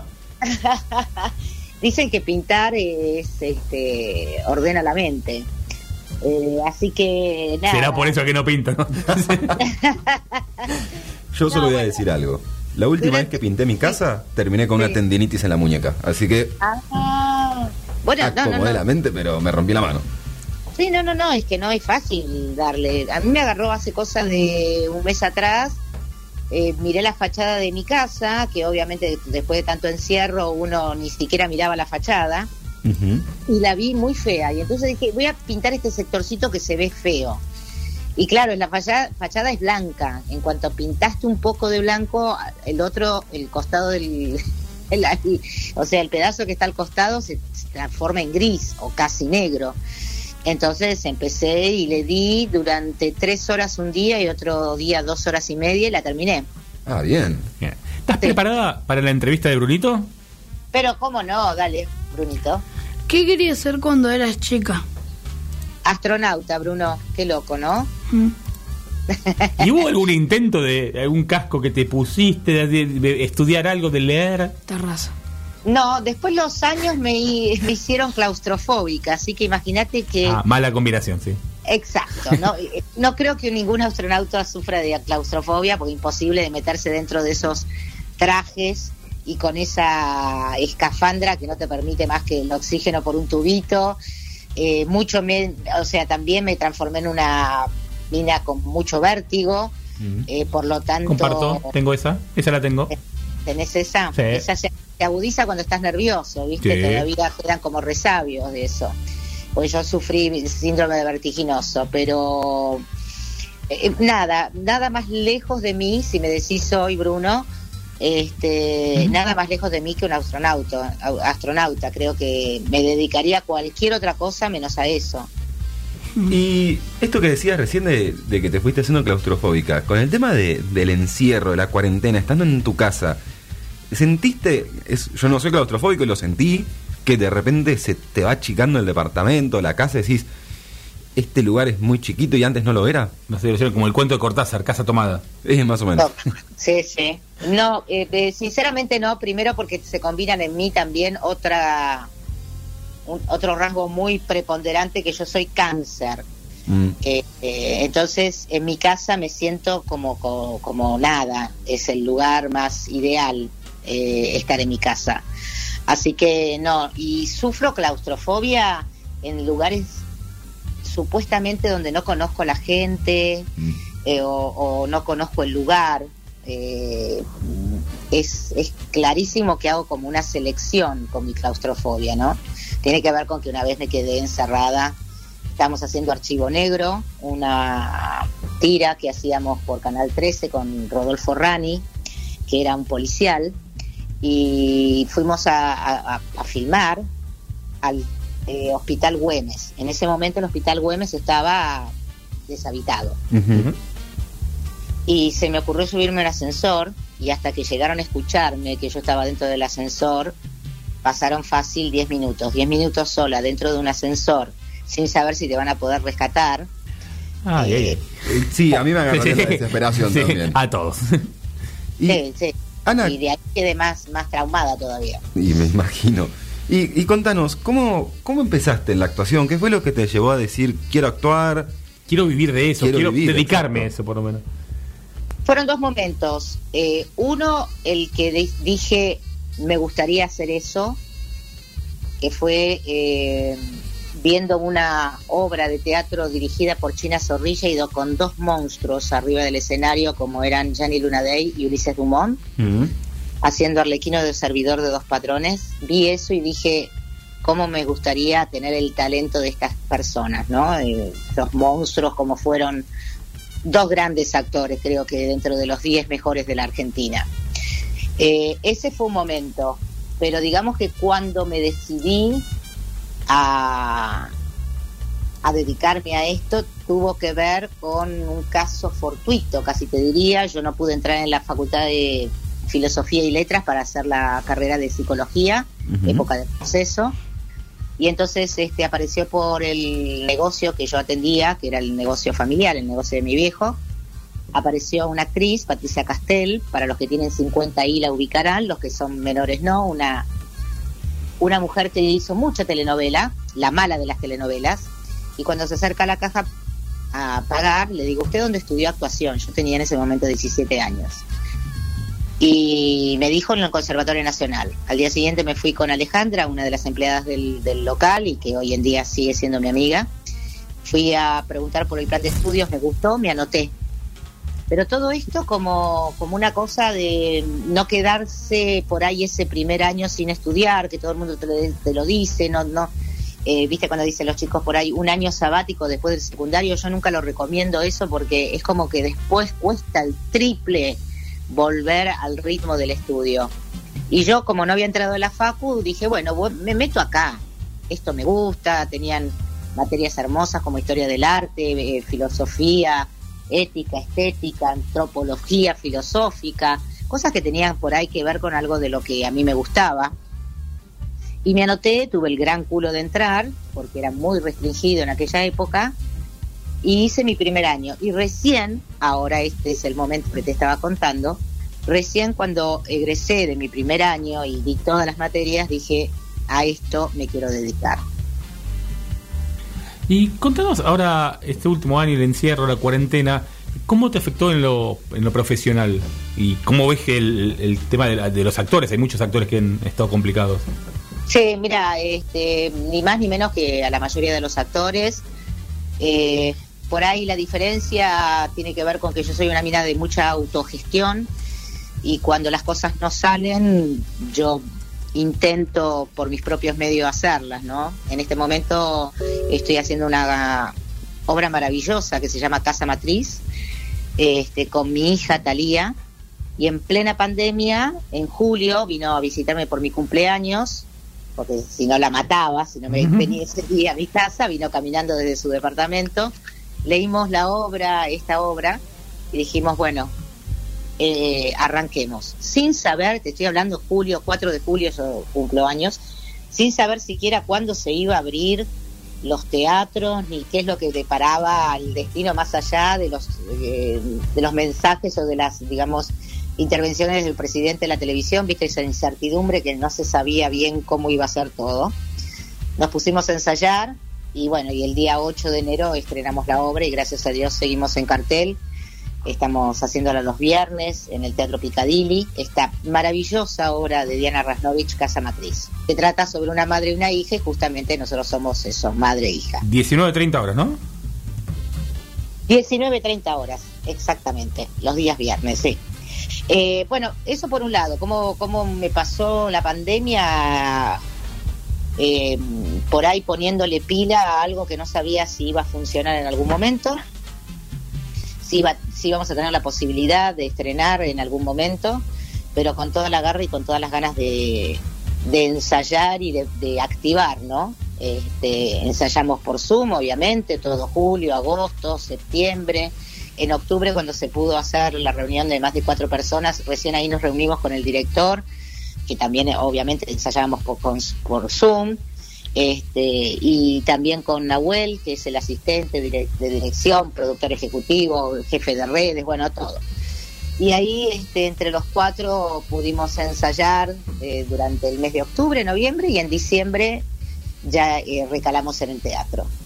Eso por un lado. Y por otro lado, eh, yo por el año 2011 decidí cumplir un deseo o una asignatura pendiente que era estudiar dirección teatral. Y con mis casi 50 años,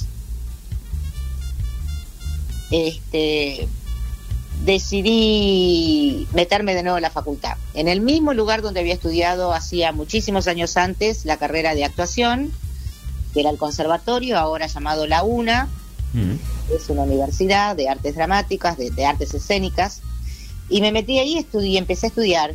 Y gracias a Dios, y, y siempre digo a mis compañeras, cinco compañeras maravillosas que tenían todas, el promedio de la edad de, de- de ellas era de 19 años, cuando yo aflojaba y decía, no, esta materia no la doy, ellas estaban ahí para apoyarme y para apuntalarme y decirme, dale, vamos, vamos. Así que hicimos la carrera, las cinco compañeras, en los cinco años, en tiempo y forma, metiendo el estudio como loca, o sea, fueron cinco años donde yo desde la mañana hasta la tarde no se me veía el pelo porque estudiaba, estudiaba, mm, rendía, bueno, demás. Y me faltaba la tesina. ¿Qué pasó en época de pandemia?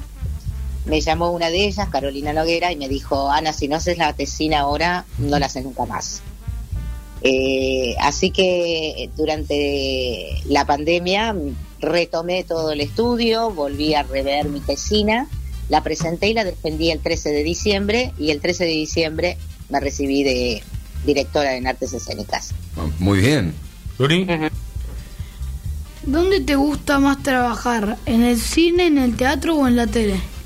En el teatro, Bruno, en el teatro, ni, ni sin lugar a dudas. No, no- no- te iba a cortar hasta la pregunta, porque cada vez que me dicen dónde te gusta más, ya está. Es clarísimo que en el teatro yo tengo 47 obras de teatro hechas. Eh, para mí, la mitad de mi vida me estuve arriba de un escenario. Es una forma de vivir, es una pasión que siento por el teatro. Tuve la gran fortuna de estar en tele durante 10 años ininterrumpidos en, en- los, creo yo, este, mejores programas de humor, eh, desde, no sé, Ginsburg, pasando por Porcel eh, y Jorge Luz, pasando por los uruguayos, con la trupa o- de los uruguayos en Rompenueces, haciendo rompeportones, haciendo cosas distintas, este, dramáticas como Archivo Negro, Nueve Lunas o Los Machos. Eh, pero si vos me preguntás, Bruno, qué es lo que más disfruto, y creo que Ana Costa está al 100%, es arriba de un escenario, en el teatro. Cu- ¿Cuál fue el papel que más te gustó interpretar? Uy, qué difícil. Este, creo que no sé si es el papel, pero sí el espectáculo que más satisfacciones me ha dado es cómo se rellena un bikini salvaje, que es un espectáculo unipersonal donde hago 11 personajes sin cambiarme de, de vestuario, donde hago escenas de dos y tres personajes hablando al mismo tiempo o discutiendo.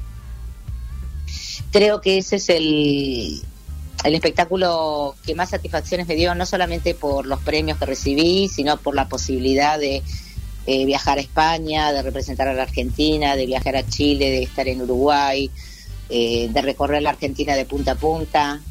Eh, creo, sin lugar a dudas, que es el Bikini Salvaje, porque lo estrené el año 95 con mi hija de tres meses recién nacida y en el camarín esperándome. Y lo hice hasta el año 2008.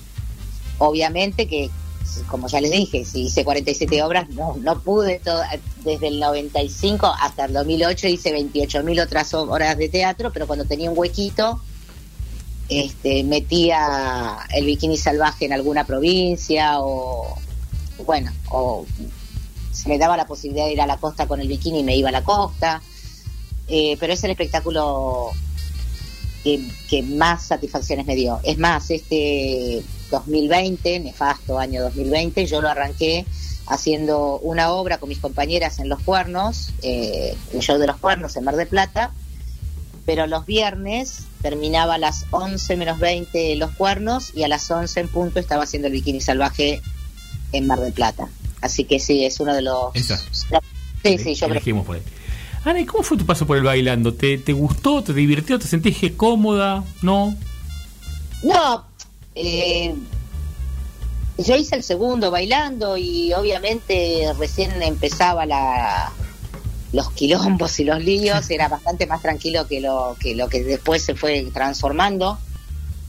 Eh, lo disfruté, tuve la posibilidad de viajar a Corrientes, este, nosotros colaboramos con una entidad con chicos con síndrome Down, así que tuve la posibilidad en cuanto terminé el bailando, que fue poco, porque tampoco estuve mucho tiempo, pero bueno, tuve la posibilidad de viajar con Oscar, con mi compañero el bailarín, y, y visitar la, la fundación.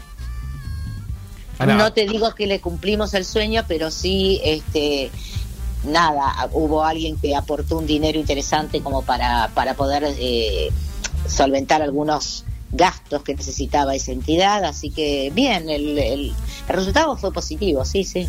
Y aprovechemos para recordar que ayer, justamente 21 de marzo, es el día del síndrome de Down y mandamos un beso a esos seres de luz. Y Seres maravillosos, maravillosos, que de una ternura impresionante, sí. Y Ana, vos hace un rato nos, nos estabas contando de, de la obra Casa Matriz que estás haciendo con, con tu hija. ¿Te gusta Sí. Estar haciendo esto con ella? Para, ¿Y qué parte te gusta y qué parte decís? Nada, demasiado. No, no, no, disfruto, disfruto, disfruto horrores. Primero porque me, me llena de orgullo saber que mi hija eligió mi carrera. Eso habla bien de de que nunca fue una especie de competencia, cosa que he sentido co- con otros compañeros, ¿no? Que cuando yo le decía, pero qué, ¿no, no vienen tus hijos para el estreno? No, no, no. Mi vida personal es una cosa, el teatro es otra. Y hacían esa separación tan tajante que yo no, yo no nunca fui así, yo llevé a mis hijas a, a giras, sabía que los estaba sacrificando, por ahí era una, una cosa egoísta de parte mía tenerlas conmigo, pero al mismo tiempo ellas eh, mamaron desde chicas mi profesión, me la respetan. Eh, es el día de hoy cuando yo digo que no a un proyecto, este, son ellas las que me incentivan y me dicen, dale mamá, este, ¿por qué no lo agarrás? O sea, en ningún momento fueron competencia mi, mi familia versus mi carrera o mi profesión. Así que, primero que nada, disfruto eso, que una de mis hijas haya decidido estudiar y formarse, como lo hice yo en su momento, ella ahora está en la UNA, eh, Talía, estoy hablando de Talía Kiokio, que es Talía Costa eh, artísticamente, eso también me honra que haya decidido ponerse mi apellido con todo lo que lleva, ¿eh? la cosa. Porque si bien tiene cosas a favor, de decir Talía Costa, tiene algo que ver con Ana Costa, sí puede ser, pero también Talía Costa le insume a ella o le, repercute a ella el hecho de tener una madre que no ha parado de laburar en teatro y que, bueno, dentro de todo tiene su lugar dentro del teatro, ¿no? Entonces, también eso es, eh, es una carga. Y subirse al escenario, hacer cinco personajes junto con, con su madre, que ha hecho unipersonales toda la vida y que digamos que ese recorrido lo tiene hecho de cambiar de un personaje al otro en cuestión de instantes y ella subirse al escenario a afrontar el mismo trabajo es un riesgo muy grande y lo, lo hace maravillosamente bien. Luli, ¿Qué le recomendás a las chicas y a los chicos que quieren dedicarse a la actuación? Principalmente el estudio, Bruno, la verdad. Sinceramente, si- si- viste que estuvimos hablando y de todo, en todo momento hablé del conservatorio, el Yuna. Eh, yo siempre recomiendo el Yuna, siempre. Cuando estudié en el conservatorio era el conservatorio y ahora la UNA. Eh, porque te da un, a ver, un campo bastante abierto, no sé cómo decirte, como un- una cultura general muy grosa, que de otra manera no la podés concebir o no la podés hacer o no la podés lograr con los estudios particulares. Eh, que no se enoje los profesores de teatro, pero digo, en, en, esas, en esos cursos que hacen los chicos eh, de teatro, se especializan en, en, la obra que van a hacer, eh, estudian al autor que están en- con el cual están trabajando y demás, pero en el conserva ahora una, además de saber de ese autor, sabes en qué eh, época nació, por qué escribió de esa manera, a qué, a qué corriente pertenece ese autor. Este, del mismo modo, como actor, uno ya eh, al asumir un rol dentro de, de, esa, de ese marco, eh, se especializa mucho más, tiene más conocimiento.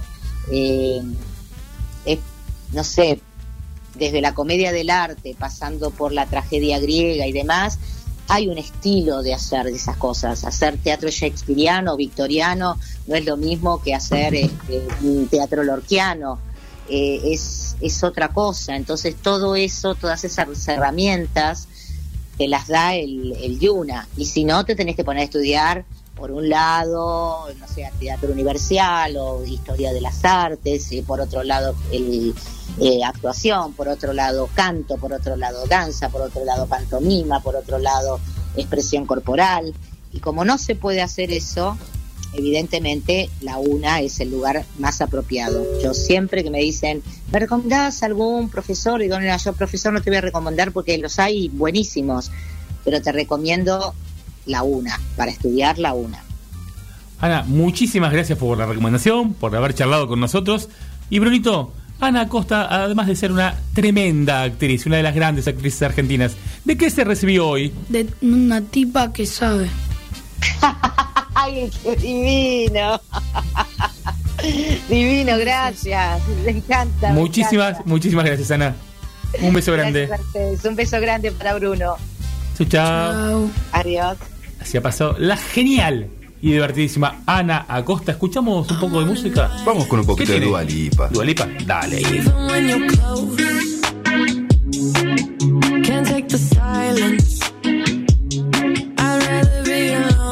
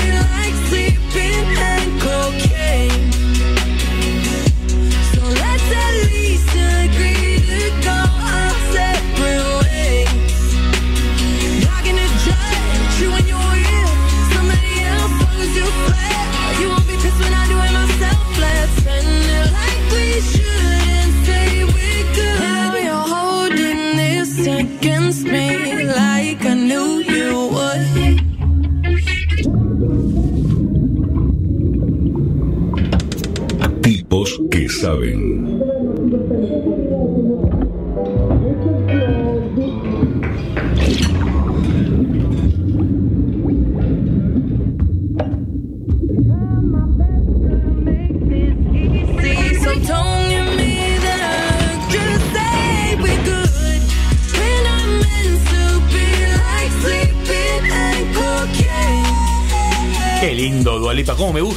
Cómo me gusta hablar con nuestra próxima entrevistada. Estamos comunicados con Nicole Neumann. Bienvenida a Tipos que Saben, Nicole. ¿Qué tal? ¿Cómo andan? ¿Todo bien vos? Bien, todo bien. Ya me estaba por acomodar para relajarme, mirar una serie con mis hijas. ¿Qué mirás? Por ejemplo, ¿qué te gusta? ¿Qué recomendás? Sí, ah, no, ahora estamos... Ah, no, les recomiendo una que ya terminamos que se llama Merlín, el mago Merlín, que está muy buena para ver en familia. La británica. Sí. Sí, sí, la he el visto. Arturo, que es uno rubio y Sí, unas sí. aventuras con un dragón, pero súper, súper linda. Sí. ¿Y hoy, hoy qué, qué pinta? ¿Qué pueden llegar a mirar? Ahora estamos viendo una que se llama, para las cartas, no sé, la empezamos hace poquito, eh, no me acuerdo bien, las cartas a algún rey. Bien, no sé si la es. Arturo también, algo, algo por el estilo. Bien. ¿Estás preparada para la entrevista de Brunito? Eh, sí, estamos, estamos preparadas, ¿no? me parece que sí. A ver, a- vamos a ver. ¿Te arran- preguntabas cuando eras chica y qué querías ser de grande? Ay, mirá, yo cuando era chica quería ser, nada que ver, quería ser veterinaria y bióloga marina. Bien. ¿Y cómo Sí, te quería portabas? curar Bru? a todos los animalitos porque tenía una, yo le llamaba la veterinaria en el club donde íbamos mi familia y yo cuidaba, curaba a todos los gatitos que había ah, y demás, que me encantan los delfines, bueno, todos los animales de mar y quería irme a Brasil a, a, a los y todos esos animales. Y primero preguntaba también cómo te portabas de chiquita. No, yo era la hermana prolija. Era la que estudiaba, la que tenía el cuarto ordenado. La verdad que era, era la prolija. Me portaba bastante bien, por supuesto. Me había mandado un montón de travesuras típicas también de la edad, pero no era la terrible. La terrible era un poco más mi hermana. Ah, te iba a decir, si vos eras la hermana prolija, Geraldine te queda del otro lado. Tal O sea, cual. vos tal cual. hacías que tu hermana quedara mal, básicamente. No, no, bueno. O mi hermana que yo quedara demasiado prolija. Depende de qué punto de vista lo mires. Ah, Muy bien. Bien. Bien ahí. Dando vuelta a la tortilla. Y Nicole, te pregunto, eh, vos arrancaste de muy chica en el modelaje y ¿te gustó así de a esa, a esa temprana edad ya estar modelando? Sí, sí, me encantaba. Empecé a los 4 o 5 años haciendo publicidad en tele y a los 12, bueno, como empezaba la carrera más este modelo, eh, más seria, digamos. Y sí, a mí me encantaba, me, me- me encantaba mucho. De hecho, bueno, mi hermana, por ejemplo, empieza varios años después que yo porque ella al principio no, no le gustaba. Y si no te gusta, se te nota en la cara. Porque. A ver, no, no, no, no. Bueno, no sé, quizás hay gente que nace realmente siendo una gran actriz a los 4 o 5 años. No era mi caso. A mí se me notaba porque realmente la disfrutaba, digamos. Bueno, bien. O sea que fue... Siempre te gustó, siempre fue placer puro para vos. Sí, la verdad que sí, siempre me, me gustó la cámara. Si bien en la vida soy muy tímida, es como que en la cama, en la cámara, perdón, siempre sentía que podía, no sé, sacar esa personalidad que me gustaría en la vida, pero que no me animaba por vergonzosa, ¿no? ¿Y te gustaría que tus hijas eh, sean modelo? Y en un futuro sí, pero a los 12 años como fui yo, no. La verdad que no. ¿Y qué significó tu mamá? Porque tu mamá te ha acompañado mucho. ¿Qué significó tu mamá para vos en tu carrera? ¿Y qué, qué pensás de los padres que, que apoyan hacia sus hijos? Eh, eh, y bueno, fue un poco como la, la protectora, ¿no? Porque es un ambiente de, muchas frivolidades, de, qué sé yo, mucha noche, eh, nada, es un mundo de grandes. Yo entré, eh, hoy por ahí, por ahí está un poco más equiparado, pero la verdad es que en el momento que yo empecé a trabajar en el 92 con 12 años no, no era normal, de hecho por eso también me paseaban por todos los programas, porque era como medio un, como un fenómeno, no sé, no visto, ¿viste? Y, Pero, pero bueno, nada, mi mamá siempre estuvo ahí este, al lado, poniendo, poniendo el pecho y, y, y bueno, nada, creo que gracias a eso también siempre tuve una vida, eh, si bien ha sido una carrera totalmente diferente, una vida bastante distinta, tuve una vida bastante normal y acorde a mi edad, ¿no? Bueno, y vos tomaste el apellido Neumann es de tu mamá, ¿no? El apellido Neumann es de mi mamá, pero por una cuestión que el apellido de mi papá es larguísimo. Te es recontra entiendo, el, el de mi mamá es parecido. Ah, Una, bueno, por eso. ¿Cómo es? Que le mandamos Hirschhorn. El con de la abuela. Hirschhorn con doble H en el medio.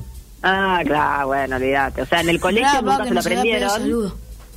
Le mandamos un saludo a la Le mandamos un saludo a la abuela Mirta. Un sí. saludo a la abuela, por favor. ¿Cómo se pronuncia tu nombre, pat- tu apellido paterno? Y yo ni yo. Pero. Ah. Como un serio pájaro. Complicado. Está bien, Nicole Neumann. Bruni, ¿Cómo arrancaste a ser modelo y qué te decían tus amigas que eras famosa? Ah, empecé por una amiga de mi mamá, que mandó unas fotos mías a una agencia de publicidad y qué sé yo. Y ahí me empezaron a llamar, a llamar, empecé a quedar en los castings, eh, hasta que, bueno, llegó la propuesta de, ser modelo, porque en un casting daba muy grande para, para mi edad. Y bueno, me hicieron unas fotos como de prueba, digamos, y esas fotos terminaron siendo eh, la famosa tapa de la revista Gente de La Lolita, Sexy a los 12, y ahí es como que no tuve mucho tiempo de pensar si quería ser famoso o no, porque fue todo como en medio de un día para el otro. Y, mm, y ¿cuál era la segunda pregunta? Perdón. Ah, ¿cómo tomaban mis amigos? exactamente. ¿Qué te decían? Eh, sí, eh, no, a ver, lo vivieron más naturalmente, quizás porque yo les venía como contándoles, pero no, uy, este, hice unas fotos, uy, va a salir mi foto en una tapa de revista, entonces lo veían, o sea, como que estaban en el proceso. Por ahí los de años más grandes, eh, por ejemplo, los varones me tiraban avioncitos de las ventanas y bueno, esas cosas. El típico buitre de quinto año, ¿no? claro, claro, porque bueno, eh, no, no me tenían por ahí al lado todo el día y de golpe me veían así con ropa de grande y, y después me tiraban piropos en avioncitos de papel. Pero también tuve los eh, profesores que les divertía mucho, entonces no me tenían ninguna piedad si los fines de semana me iba a trabajar al interior y el lunes me tocaba que examen y no les importaba nada y me clavaban la peor nota. Nicole, el avioncito de papel era el Instagram de hoy, ¿no? Eh, Más o menos. Claro, tal cual. Era la red social de ahí. Exacto, exacto. Sí, sí, en un momento tuve un fan que nunca supe quién era, pero que de golpe llegué al colegio y yo me, ahí sí me morí de vergüenza, quería tierra, trágame, por favor, porque había escrito como graffiti en toda la entrada del colegio enorme, Nicole, te amo. No, casi- Mira, no, no, es No, por ahí, no. amigo. Si querés llegar, no es por ahí. No es por ahí. No, igual nunca supe quién era. Nunca- no. Después me mandaba helado. Yo tenía una heladería a dos cuadras de mi casa y se ve que viviría cerca. Me seguía, no sé, pero me mandaba helado de los mis gustos favoritos que eran raros de pegar. Me da un poco de miedito igual. Sí. Este, pero se lo dejaba el portero. Menta granizada y dulce de leche me dejaba. Ban- banco de la menta granizada, ¿eh? Los tenía todos Sí. igual, ¿eh? Me encantaba, sí. Nicole, ¿qué cualidades tuyas te gustaría que tengan tus hijas y cuáles? Si no, esta mejor, no. Uy, eh, me gustaría que tengan mi, mi amor y respeto por la naturaleza, por los seres vivos, esa conciencia y empatía por el otro, que de hecho, bueno, la tienen, pero bueno, que siga, ¿no? Que no quede en la, en la, ¿cómo se dice? Como la ingenuidad de, del ser niño solamente, ¿no? Porque a veces los grandes en el camino pierden un montón de esas cosas tan lindas. Y, mm, y que no tengan y la más grande por ejemplo es bastante tibia como yo y y es como que lo padezco en algún punto porque le digo no gorda te juro tenés que aprender a reírte de vos eh, hacer el ridículo y que no te importe y que la gente te va a querer por otras cosas y el que te quiere te va a querer igual y el que no no te va a querer lo mismo pero vos pasarás bien viste Eh, entonces eso un poco quizás que tengan más paciencia que yo, no soy una persona muy paciente. Bien. Bueno, Sí, claro. ahí, Nosotros somos periodistas, la ansiedad y la paciencia no es lo nuestro. No, no, va Eh, No, ahí con, claro. con lo que y decía. soy bastante caprichosa también. Y igual siempre todos pecamos un poquito con, con el capricho. De repente te encajás con algo y no ¿Qué? podés salir de ahí. Ah, Pero- no, no, olvídate. Por lo suerte Bruno que es un niño, no. No, nunca. No, Bruni. ¿Con qué? Caprichoso nada, no, nunca, jamás. Y mira, con lo que decías de, de tu hija, de la timidez, que tienen que, que aprender a reírse y eso, eh, me Sí. hiciste acordar automáticamente de la, a una de las icónicas frases de Moria Kazan diciendo: El decorado se me calla. Es la actitud que hay, que hay que tener. Vos haces lo que querés y el decorado se me calla. Sí, bueno, igual tampoco hay que pecar de pedante, ¿no? No. Es como hay, hay una diferencia, me parece. En cuanto, a, en cuanto a lo que te afecta, digamos. ¿No? Que no te afecte. Claro, que no te afecte. A ver, la gente. eh, siempre va a haber gente que te quiera o que le caes bien y gente que no, por diferentes motivos. Quizás hasta por lo mismo que más admiran de vos y como no lo pueden tener, entonces prefieren odiarte. Eh, entonces, no, no. Como hay un gran dicho que dice: ni Dios logró caerle bien a todo el mundo. Así que no, no va por ahí, ¿no? Es como. Hay que pasarla bien y la gente que con la que uno tiene onda y química va a estar y la que no hagas lo que hagas no va a estar entonces no se puede vivir queriendo complacer a todo el mundo porque es imposible Exacto. Bruni, claro ¿Te divierte trabajar en tele? ¿Te sentís cómoda como conductora o panelista? Me encanta me encanta trabajar en tele y yo quise empezar si bien hice conducciones en su momento en E! Entertainment en Fox Sports eh, y de diferentes eventos de, de MTV de un montón de cosas pero mm, me encantó este empezar al lado de conductoras como Belo Lozano, que para mí siempre fue como la uno, la admiraba muchísimo. Entonces, a mí me gusta, soy muy observadora y me gusta aprender, entonces, bueno, eh, pero siempre mi camino fue obviamente la, la conducción, así que me encanta. Hoy estoy feliz en, en Santo Sábado y en sábado los, especial los domingos y me gusta mucho, mucho, mucho. La verdad que sí, lo disfruto muchísimo, la, la tele y, y sobre todo en vivo. El vivo me fascina. Bien, y hace un rato nos estabas hablando que querías ser veterinaria, bióloga marina, que te gustan los animales. ¿Sos bichera? ¿Sos de...? ¿Cuántos animales tenés en tu casa? Exacto. Re, bueno, ahora me normalicé un poco, pero he llegado a tener 40 perros rescatados en mi chacra. Bien. En este momento se, algunos se fueron en adopción, otros fueron, qué sé yo, muriendo por enfermedades o por viejitos. Y bueno, en este momento debo tener unos 18 en la chacra y tengo también caballos rescatados, ovejas rescatadas, la chancha rescatada. Este, mm, tengo mm, una pequeña granjita con gallinas, gancitos, eh, gallos, conejos. Y bueno, y acá en casa tenemos cuatro perros y dos gatos en Bien. este momento. Y vamos a reforzar, adopten mascota, no, no compren. Ah, Por favor. A esta altura de la vida hay que decir eso, dale. Sí, sí, todavía hay que decirlo un montón. Sí, sí, sí. Y le mandamos un beso a Nuica, nuestra perrita de la calle también, rescatada. Ay, qué genio. Obvio. Brunito, ¿Qué le dirías a los chicos y a las chicas que quieren dedicarse al modelaje?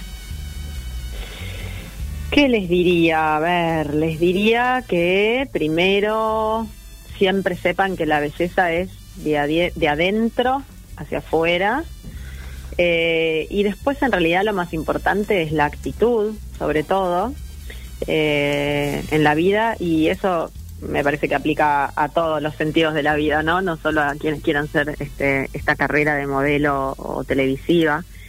Y, mm, y después que si lo hacen y, y- llegan, si no llegan que no se frustren porque hay un gran toque de suerte en esto, ¿no? Es, es por ahí hay mucha gente que tiene las cualidades, pero bueno, no, no tiene el toque de suerte para llegar y hay otros que por ahí no tienen tantas cualidades y por alguna razón algún toque sí llegan, que así que que no que no se frustren y que el que llega que no nunca les deje que se les vayan los como los patitos al cielo, ¿no?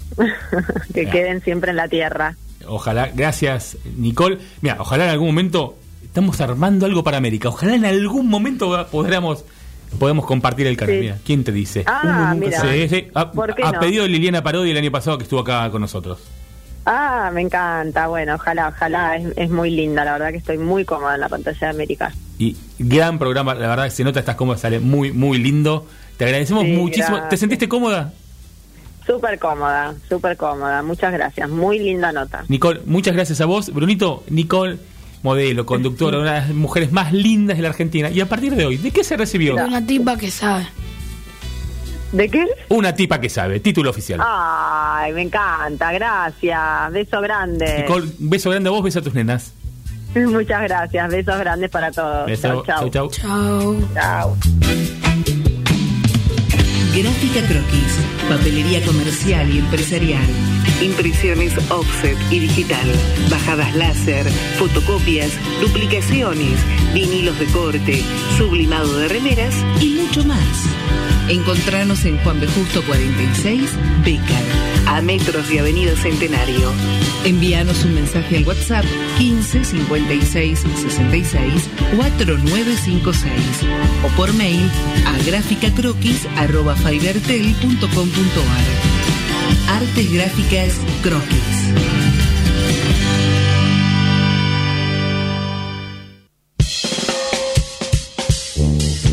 Tipos que saben.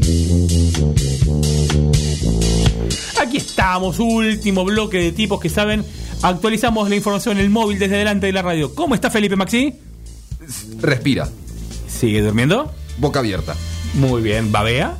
No le levanté la cabeza. Muy bien, mejor. Así que, bien. Brunito, ¿cómo le anda pasando? Bien. ¿No tiene calor con los Con campeones? hambre. Yo también. Yo también tengo hambre. ¿Por qué no vas a comprar? Y no, porque ahora salimos y ya está cerrado el, el súper. Cierra más tarde. Y Pero bueno, mamá estuvo comprando cosas.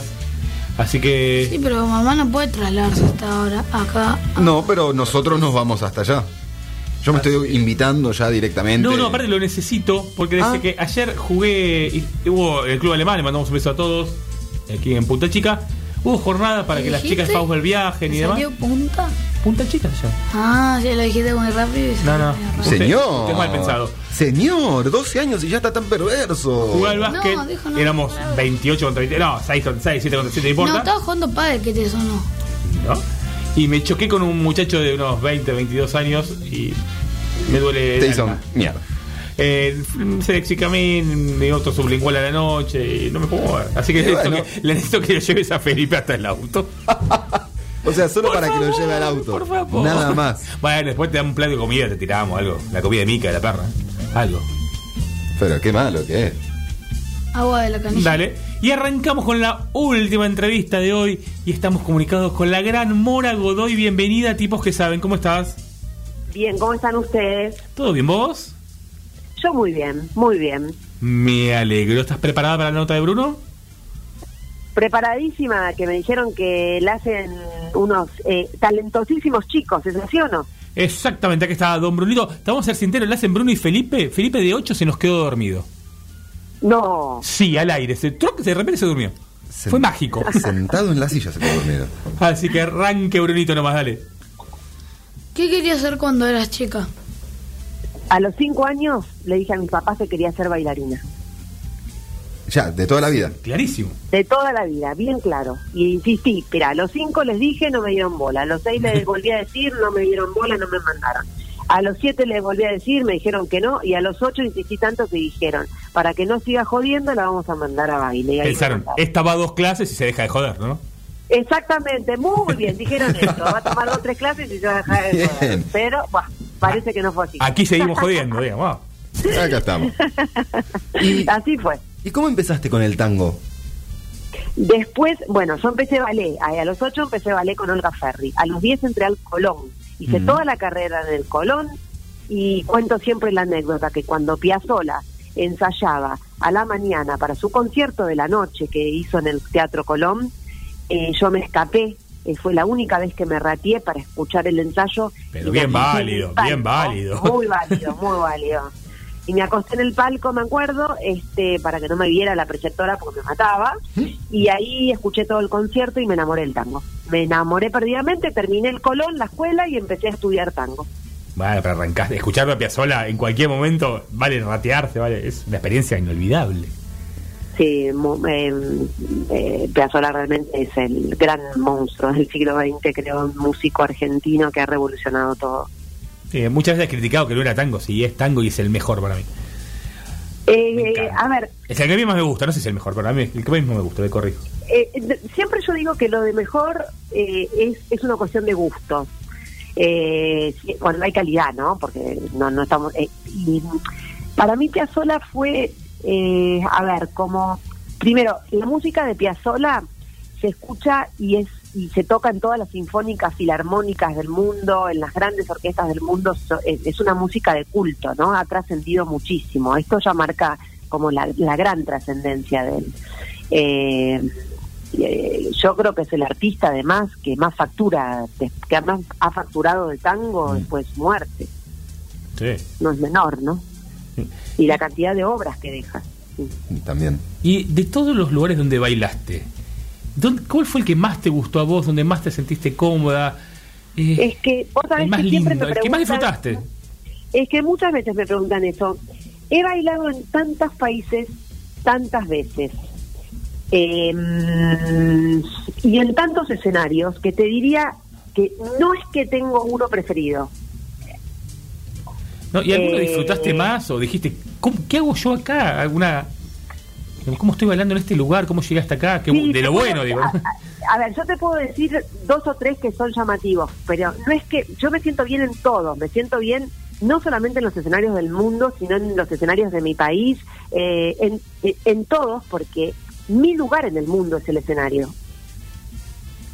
Bien. Eh, esto esto es, es, es lo que más rescato siempre. Pero te puedo decir que fue la, fue la primer compañía de tango que llegó a China fue la mía, la primer compañía que hizo la Siberia en Rusia fue la mía, eh, y que y que estuve en Grecia bailando en la Acrópolis con una compañía cuando empecé, la de Miguel Ángel Soto, hace muchos años, eh, que disfruté también mucho cuando bailé en la Acrópolis de Grecia. Y después volví a bailar yo hace un- muy poquitos años también ahí. Esos te diría que por ahí fueron los más los más emocionantes porque son distintos. No sé si emocionantes, son diferentes. Los más exóticos, te puedo decir, que fueron. ¿Qué hace una directora coreográfica? Bueno, e- esa, esa es una, una buena pregunta, porque a vos te confunde, me parece. Yo hago muchas coreografías. Yo, además de bailar, soy coreógrafa. ¿Qué es ser coreógrafa? Es que hago mis propias coreografías y la de muchos otros chicos. Eh, directora coreográfica es casi lo mismo. Eh, es a veces para ponerle un nombre distinto, pero tengo un gran equipo de bailarines que son los cuales eh, con los cuales eh, me apoyo y con los cuales a veces diseñamos y armamos las ideas de muchas coreografías. Si bien yo tengo claro lo que quiero y claro lo que lo que la música por ahí me inspira y todo, tengo un equipo que va para adelante conmigo también. Y contanos, eh, vos participaste del, bailando por ahí alejado de- del tango. ¿Lo disfrutaste vos? ¿Te gustó estar ahí? Mira, una parte, una parte sí, que es la del entrenamiento, la de la de la de poder estudiar otra, otras eh, técnicas que me aportaron muchísimo en lo mío, porque bueno, al ser bailarina también de ballet te permite poder adquirir otras técnicas. Eso por un lado sí, por otro lado no, no, no, no, no. Hay mucho maltrato ahí adentro, Eh, así que no, por el otro lado no. Listo, un- Una experiencia y no, digamos, no, no va por ahí. ¿Bruni? No. Eh, espera. Contanos de tu escuela de danza. ¿Te gusta enseñar? A mí me encanta enseñar, pero no tengo más escuela por el momento. Estoy haciendo ahora capacitaciones en la provincia de Buenos Aires, en distintas intendencias. De hecho, el 3 de abril tengo show en Lomas de Zamora, en el Teatro Municipal. Pero no estoy, digamos, estoy capacitando y enseñando ahora, en un momento de pandemia. No sé si lo haré cuando termine la pandemia, lo seguiré haciendo, pero la escuela la cerré hace unos años. Bien, y a ver, esta experiencia de ser docente, de haber sido docente, de haber estudiado toda tu vida danza, de haberte encontrado con Piazzolla y haberte enamorado del tango y haberte dedicado, ¿cómo sentís que marcó tu vida? O sea, fuiste a la danza desde el vamos. ¿Sentís que Eh. podrías haber ido por otro lado y ¿O no? ¿O era, O- eh, siempre o era se- esto. Mira, yo siento que esto era lo mío.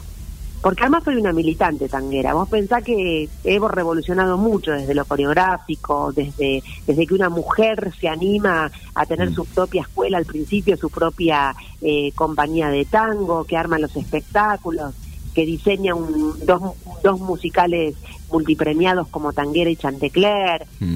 No, no creo en la, en, la, en la casualidad, sino en la causalidad, ¿no? Uno va forjando su, su futuro sin darse cuenta o sin querer queriendo, como decía el chavo, ¿no?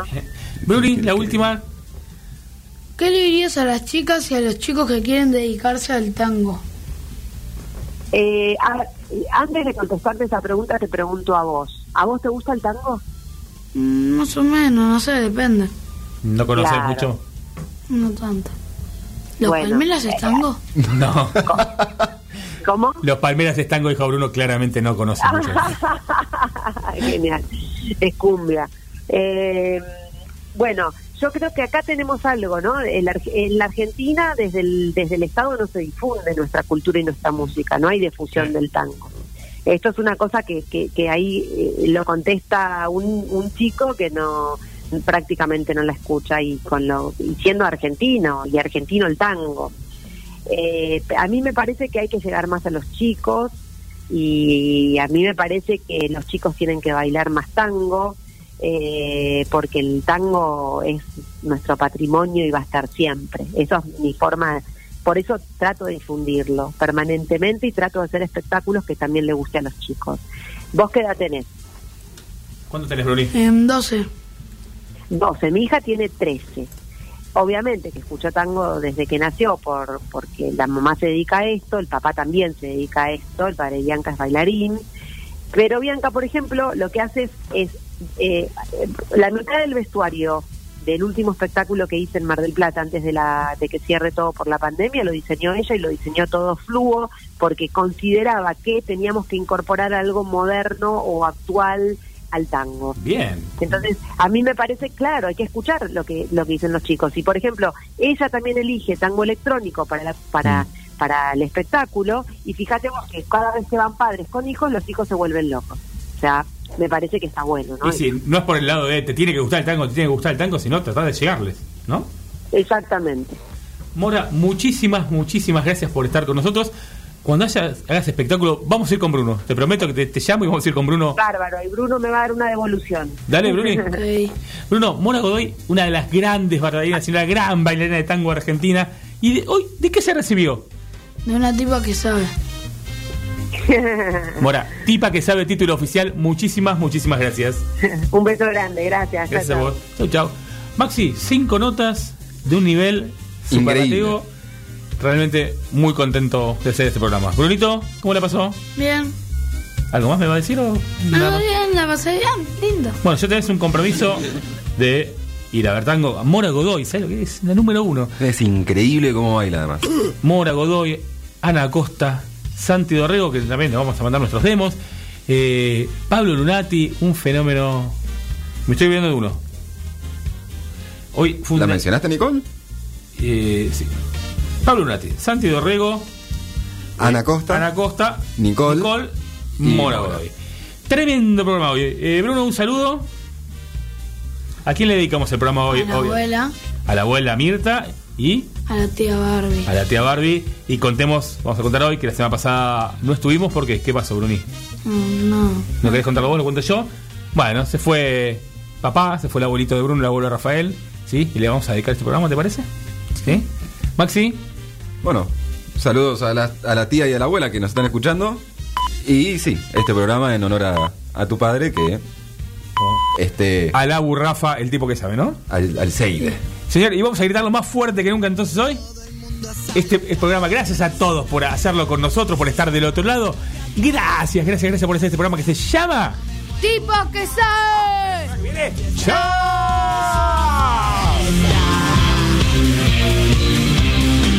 Ponete piñata, globito, matraca, la torta lista en la mesa. De entrada, música. Una entrevista de plato fuerte y a la postre, Symphony. Symphony. Rosario. Ahorra con plazo fijo digital del Banco Provincia y no ahorres tus ganas de llegar a lo